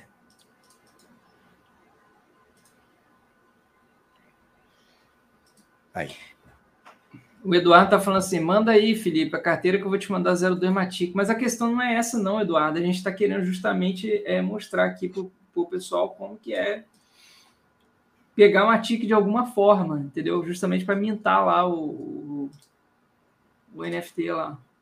É, ele tá, ele tá pegando sempre a mesma, mesma carteira, deve estar no caixa, né? Sei lá. Que eu tô nessa outra aqui. Sim, sim. Por algum motivo ele pegou essa carteira aqui do caixa aqui. É.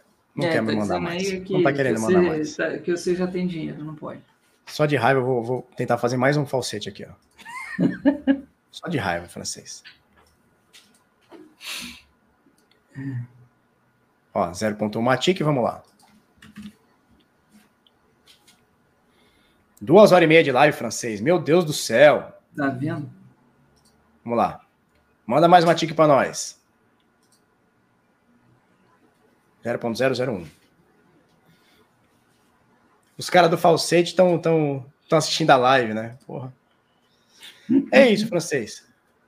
O Felipe ficou louco com as Matic de graça. Ó, turma, tinha falsete antigamente de 5 bitcoins por falsete, tá? Sim. Antigamente, logo no início. Cinco, os caras davam 5 bitcoins de graça só pra você clicar no site, antigamente. Então, o, o, Felipe, eu acho que no contrato lá a gente teve que botar 001, né? Karnak. A gente também não definiu isso, tá? Porque uma coisa é rede de teste. Outra coisa é, é quando a gente traz para a realidade, a gente vai fazer um teste na realidade e aí a gente vai ter real noção de quanto vai ser isso aí, tá? Mas por hora, meio que a gente viu lá que 001 seria suficiente. E mais a taxa da transação na Matic, né? Que também é baratinho, né? Mas é, é. aí, infelizmente, não tem como a gente fugir disso aí, tá? É isso, turma. Gostei de ganhar. Viciei aqui em ganhar Matic de graça. Vou ficar ganhando Matic de graça aqui para sempre. Dois centavos de Matic para sempre, né? O cara gasta cinco reais de, de, de hora de luz ligada para pegar cinco centavos, né? Cinco centavos, né? Alice Costa, francês ensina a gente a sacar Matic da FTX para Metamask. Olha só, Alice, você tá lá no Crypto Select, não tá? Lá no Crypto Select, a gente tem essa aula aqui, ó. Live, curso da Metamask, aula 3, eu ensino como sacar da corretora para sua MetaMask. Tá? No caso, eu estou usando a Binance, mas é, usar a, a, FTX é igual, tá? Você Isso. pega lá, vai escolher a moeda, botar o código de ativação, pipipi, popopó, e vai fazer seu saque. Tá? É, é, é praticamente a mesma coisa da FTX para Binance, não muda quase que nada. Tá? O processinho é praticamente o mesmo tá? Então, a, acessa lá no Crypto Select, tem o um curso aqui de MetaMask completinho para você. Tá joia? Já tem o um curso de como mintar o NFT? Não, o francês vai fazer, né, francês? Um dia. Isso aí. Não, é, de mintar o NFT? Ah, de, de fazer tudo o processo? Isso. Nós vamos, vamos fazer sim. Um dia, né? Um dia, quem sabe. Não, um dia. Né? Tem que ter um prioridade aí, mas vamos fazer sim. Show. Ó, cryptoselect.com.br Ainda tá bem baratinho, R$ 49,90 a mensalidade, tá? Você tem curso, você tem sinais de trade, você tem podcast, você tem muita informação, você tem texto, tem uma plataforma inteira para você. É o maior clube de assinaturas de criptomoedas de informação cripto do Brasa. Um beijo, um queijo para vocês e até amanhã. Obrigado, francês. Falou.